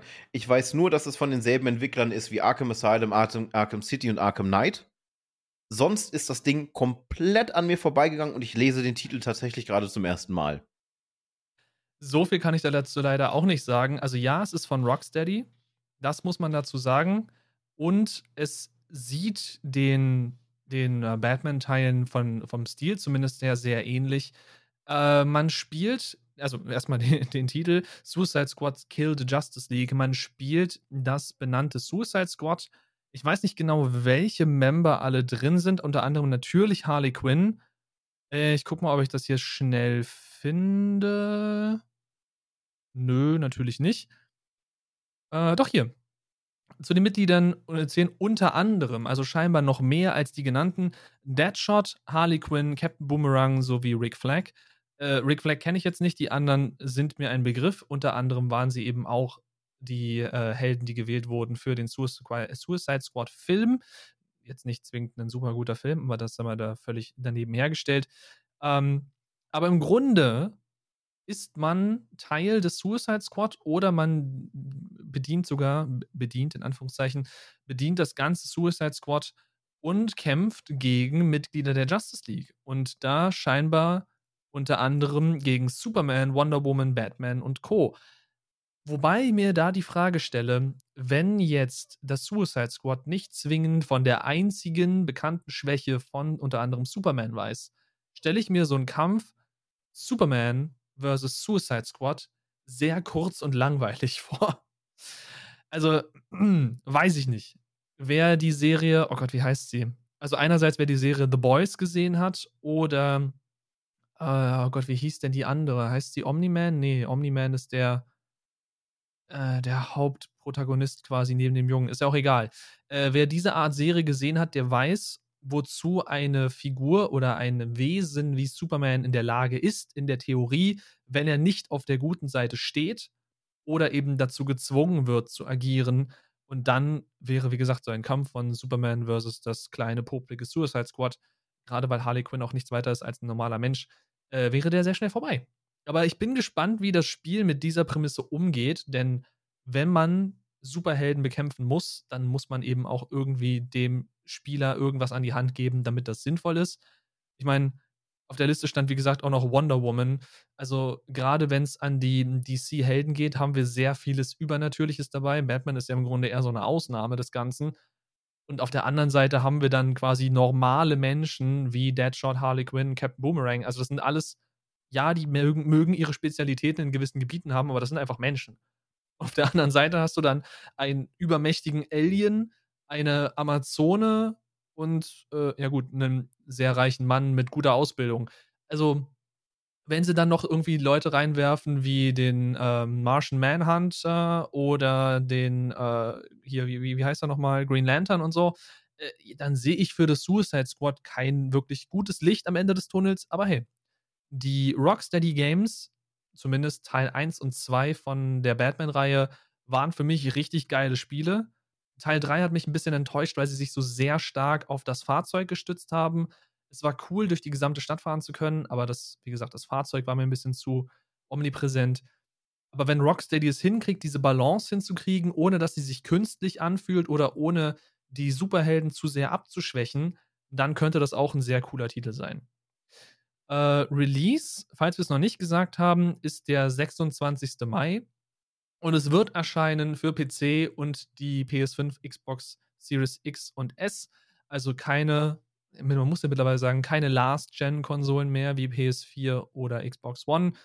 Aber es wird höchstwahrscheinlich eben auch ein Titel sein, der von der neuen Kraft der Konsole in irgendeiner Form Gebrauch macht und dementsprechend sind wir dummerweise, auch wenn man an die Konsole, zumindest an die PS5, immer noch nicht drankommt, wir sind mittlerweile in der Ära angekommen, wo die PS5 Current Gen ist und dementsprechend wir uns daran gewöhnen müssen, dass auf lange Sicht eben die Last Gen, was die PS4 in diesem Moment ist, dann nicht mehr supported wird.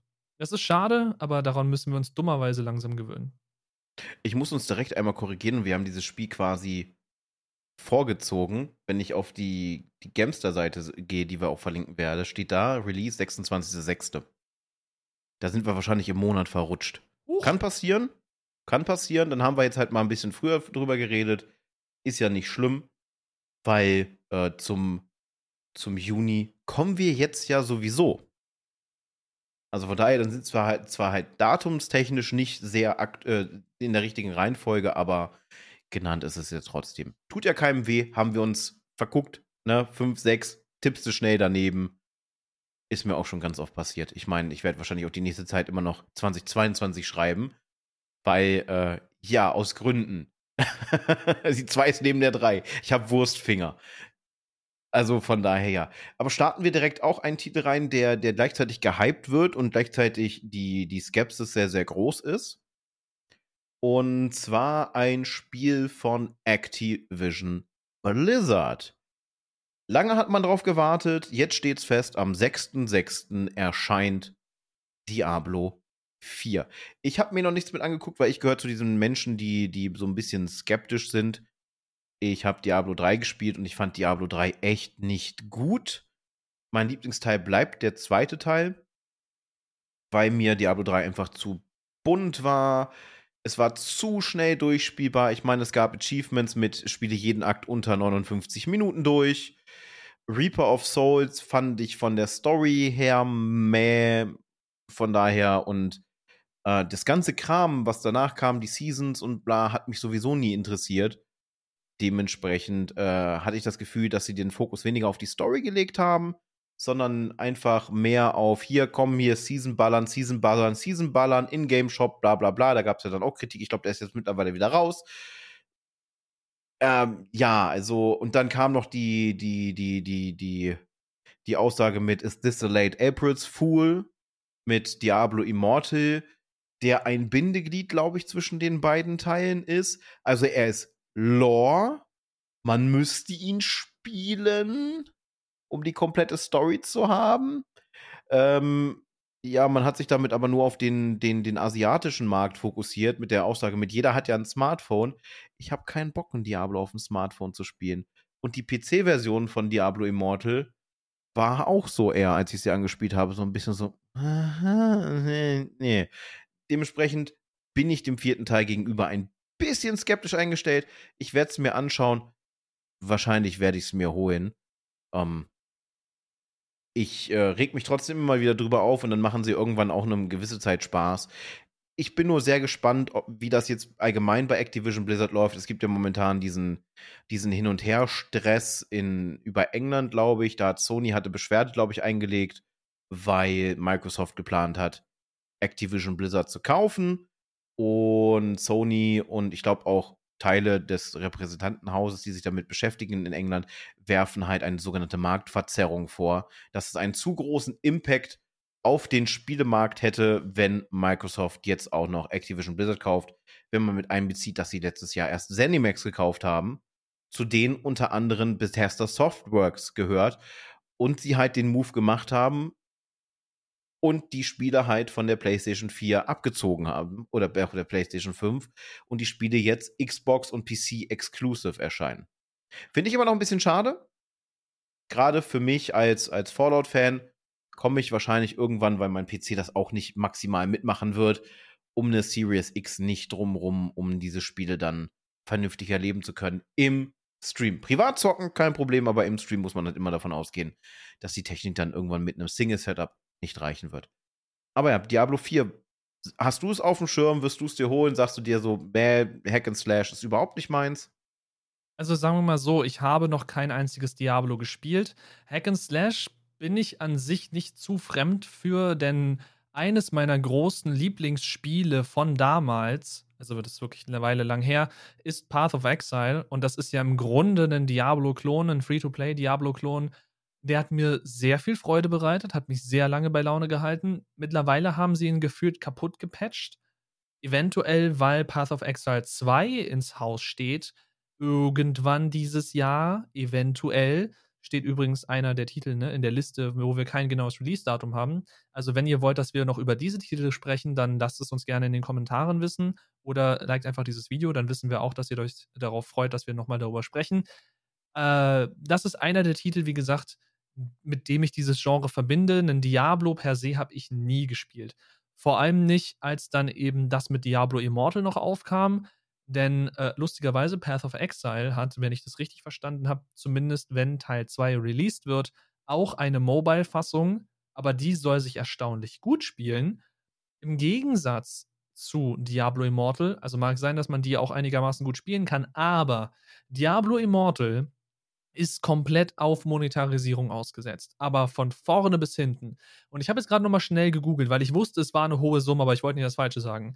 Es kann dich zwischen 300.000 bis 600.000 Dollar kosten, um einen einzigen, man kann mehrere Charakter haben, einen einzigen Charakter in Diablo Immortal komplett auszurüsten mit dem besten Equip, mit den besten Items, was auch immer, weil du die eben du musst bestimmte Items kaufen, um bestimmte Runs in bestimmten Dungeons zu machen, etc. etc. Und dann hast du eben nur Drop-Chance von 0,0001%, whatever. Also du musst, wenn du wirklich den besten Equip haben willst, musst du so viel Geld in dieses Spiel buttern, das bezahlt keiner.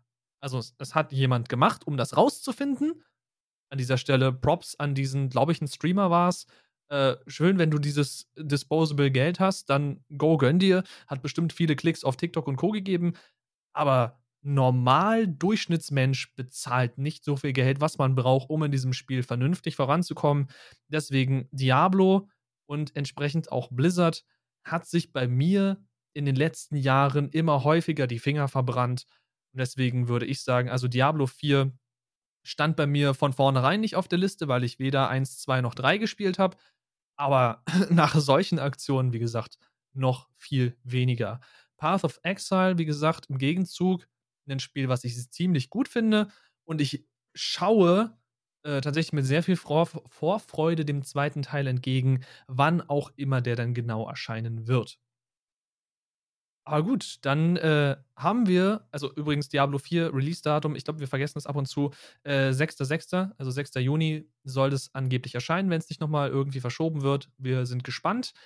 Der nächste Titel ist auch wieder ein reiner Spike-Titel, auch dazu kann ich nichts sagen, denn ich habe noch nie, ich glaube zumindest noch nie, einen Titel dieses Franchises gespielt. Und selbst wenn, ich bin mir nämlich nicht sicher, ob es damals der reine Titel war oder dieser Mischtitel mit Disney. Und Leute erkennen jetzt eventuell schon, worum es geht. Ähm, ich bin mir nicht sicher, ob ich eines davon gespielt habe. Auf jeden Fall hat es mich damals als Kind auf der PlayStation 2 furchtbar wütend gemacht, weil ich glaube, es war auch rundenbasierter Combat und den habe ich damals als Kind aber noch nicht verstanden. Dementsprechend das gesamte Franchise ad acta gelegt und nie wieder angefasst. Äh, aber dementsprechend, Spike, dir gehört die Bühne mit äh, Final Fantasy 16. Ja, ein Final Fantasy, was mal wieder in eine richtig düstere Schiene schlägt, wenn man sich so die Trailer anschaut. Bin ein großer Fan der, der Final Fantasy-Reihe. Klar, es gibt auch Spiele, die ich so ein bisschen weniger feier, aber bisher haben sie mir alle Spaß gemacht. Der, glaube ich, am meisten verhasste Titel ist entweder Final Fantasy 13 regulär oder 13.2 Lightning Returns.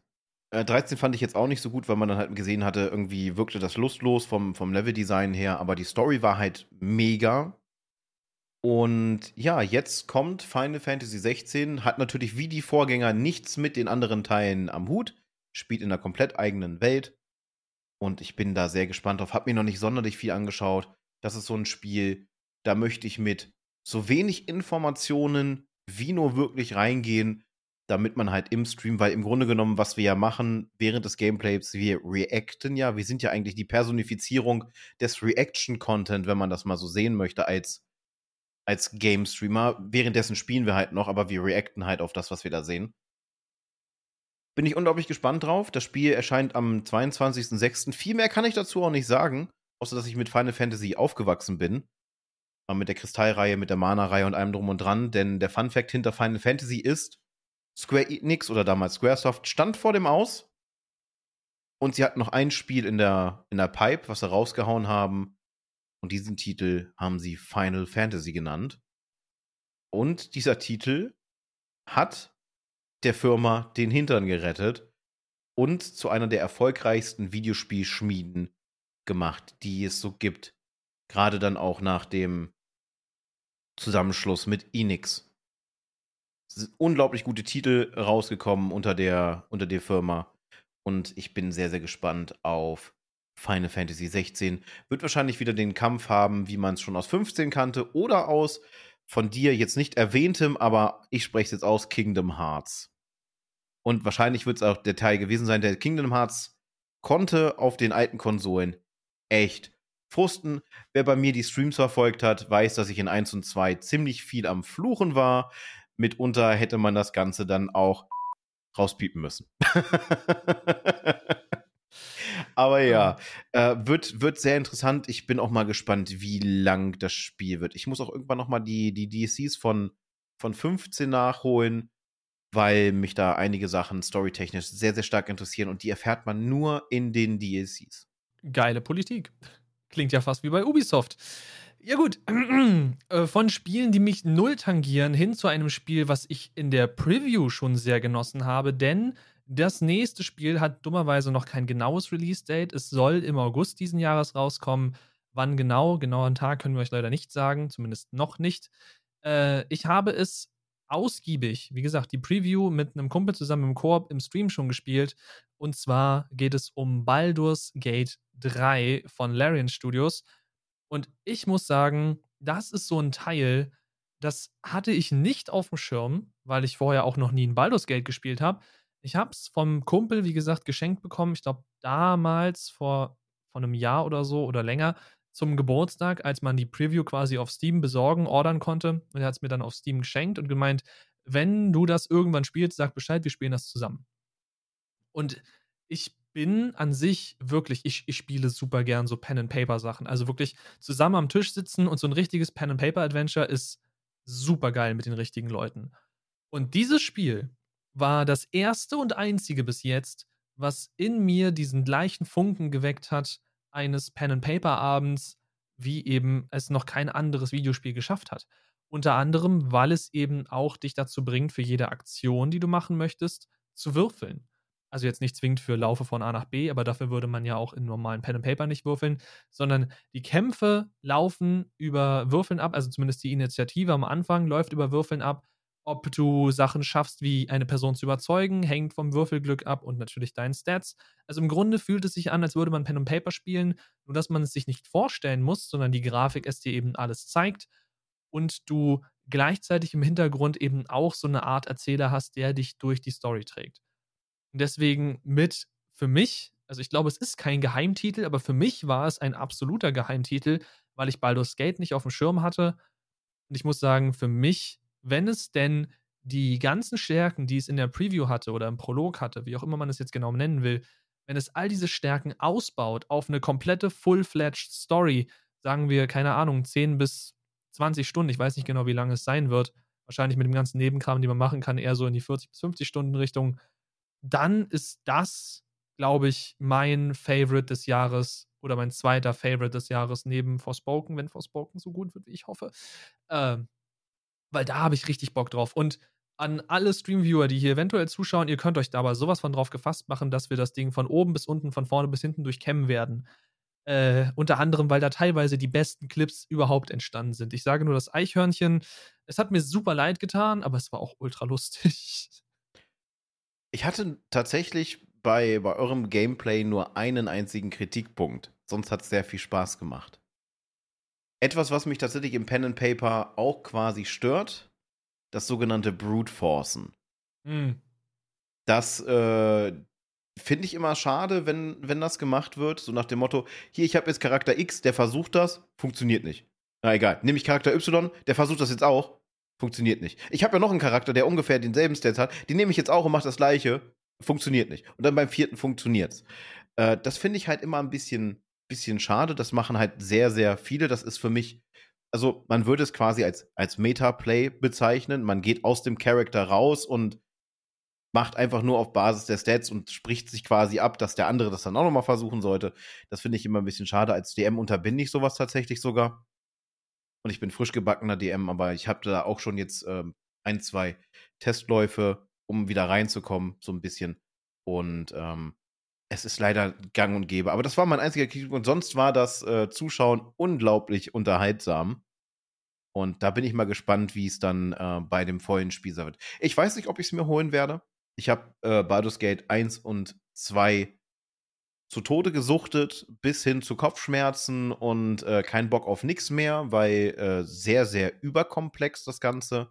Sie gehen halt gen sehr, sehr krass in die Mechaniken des äh, klassischen Pen and Paper.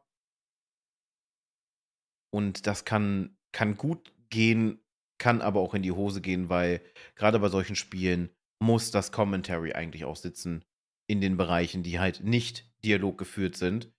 Was halt sehr oft passieren kann, wenn man die Welt halt erkundet oder man in einem Kampf ist und die, äh, die Schlachten mehr oder weniger kommentiert. Äh, da bin ich so ein bisschen eine Nulpe drinne, deswegen kann es sein, dass ich das Spiel auslasse und es, wenn dann überhaupt, äh, Privatspieler. Aber sonst, grafisch sah es gut aus, Mechaniken hatte es coole. Ich glaube, ihr hattet leichte Performance-Probleme an der einen oder anderen Stelle, weil halt Demo ist ja klar, ist ja kein fertiges Spiel, sondern ist eine, eine technische Demonstration mit einem kleinen Bereich. Es war halt auch wirklich nur ein kleines Bereich. Die Baldur's Gate-Spiele sind ja immer relativ groß. Äh, vor allem, wenn man dann noch die ganzen DLCs hat und äh, Ja, also Baldur's Gate, Neverwinter Nights, alles, was da so aus der, aus der Riege kommt.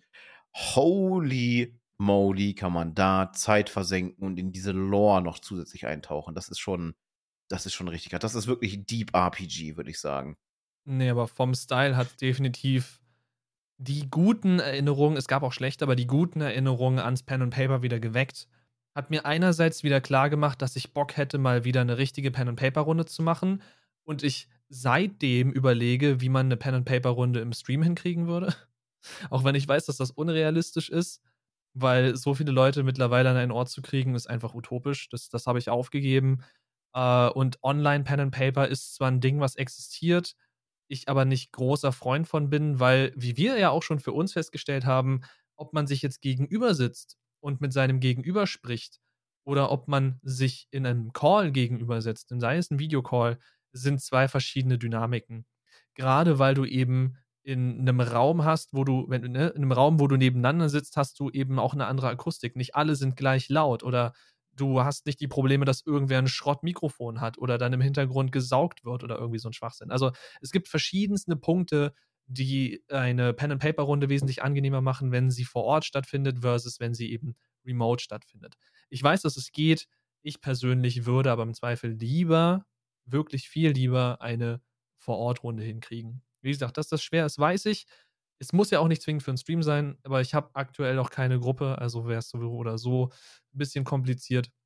Dann kommt noch die Sache mit dem Kind dazu, hier und da und Sachen. Es, es ist einfach schwierig. Aber diese, diese Faszination Pen and Paper, diese Faszination Rollenspiel hat Baldur's Gate 3 auf jeden Fall in mir geweckt. Und ich weiß, er wird es wahrscheinlich nicht hören, weil so lange würde er die Folge wahrscheinlich nicht anlaufen lassen. Aber der Kumpel, mit dem ich zusammen das im Stream gespielt habe, ich glaube, wenn er hören würde, wie ich jetzt über Baldur's Gate 3 schwärme, ich glaube, ihm würde da richtig das Herz aufgehen, denn das war so seine Sorge, als er mir das Spiel damals gekauft hat oder geschenkt hat, war ja ein bisschen so eine eigennützige Sache. Er wollte jemanden haben, mit dem er zusammen Baldur's Gate im Korb spielen kann. Und dass ich dann davon so begeistert war, würde ihn, glaube ich, jetzt sehr freuen. Muss ich ihm vielleicht auch nochmal im Privaten sagen. Aber ja, dementsprechend Baldur's Gate 3 mit wenn es so wird wie die Preview, mit eines meiner Highlights diesen Jahres, wenn es dann wirklich im August erscheint. Ich hoffe, hoffe, hoffe. Und äh, wie gesagt, Forspoken wäre mein zweites Highlight, wenn es denn so gut wird, wie es aktuell aussieht. Könntest du für dich persönlich ein absolutes Highlight aus der bisherigen Liste benennen? Ja, tatsächlich. Sogar mehrere Titel. Also auf jeden Fall Resident Evil. Ich bin halt unglaublich großer Freund der, der der Biohazard-Reihe, der Resident Evil-Reihe. Ich besitze die Bücher. Also den kompletten Bücherbänder besitze ich.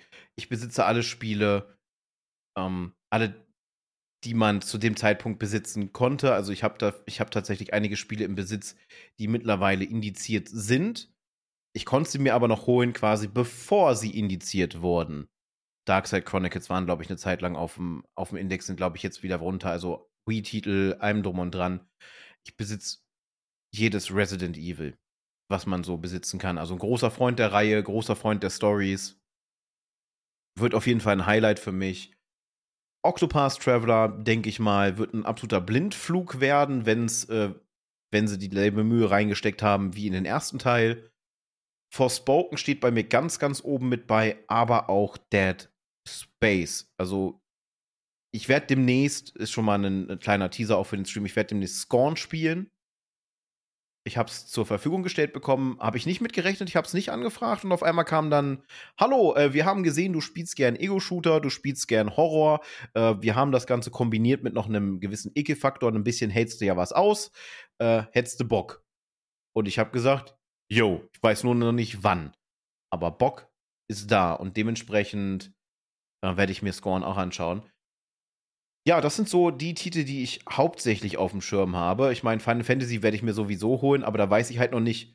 Ne? Ich mag auch Final Fantasy sehr, aber die Titel, die ich gerade genannt habe, sind für mich so die absoluten Highlights. Und vielleicht Geheimtipp, was im Ego-Shooter-Bereich sein könnte dieses Jahr, wäre halt eventuell Atomic Heart, wenn es performt. Wenn es so in die Richtung gehen könnte wie, wie, wie, wie, wie Prey, Bio, äh, Bioshock und allem drum und dran, dann, dann hat das schon ganz, ganz gute Chancen. Aber ja, bin ich sehr, sehr gespannt drauf, was dieses Jahr bringen wird. Und das ist nur ein Teil der Titel, der rauskommt. Viele Titel haben noch kein festes Release-Date. Wir sind jetzt im August. Wenn ihr Bock auf einen zweiten Teil habt, wo wir dann diese Titel auch noch mal reinbringen, lasst es uns in den Kommentaren wissen. Wir haben auf jeden Fall Bock drauf, darüber noch weiter zu sprechen, weil da sind halt echt noch ein paar Goldstücke bei. Unter anderem, ich mache mal so einen ganz, ganz leichten Teaser im visuellen. Für die, die den, den, ähm, den Podcast hören, könnte es schwierig sein.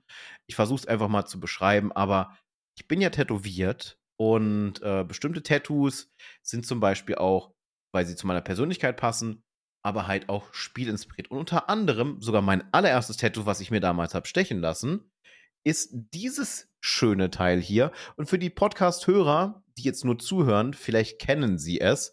Ich beschreibe es. Es ist ein schwarzer Spiegel, der zerbrochen ist. Ich kann das Spiel anteasern und dann auch den entsprechenden Clan dazu.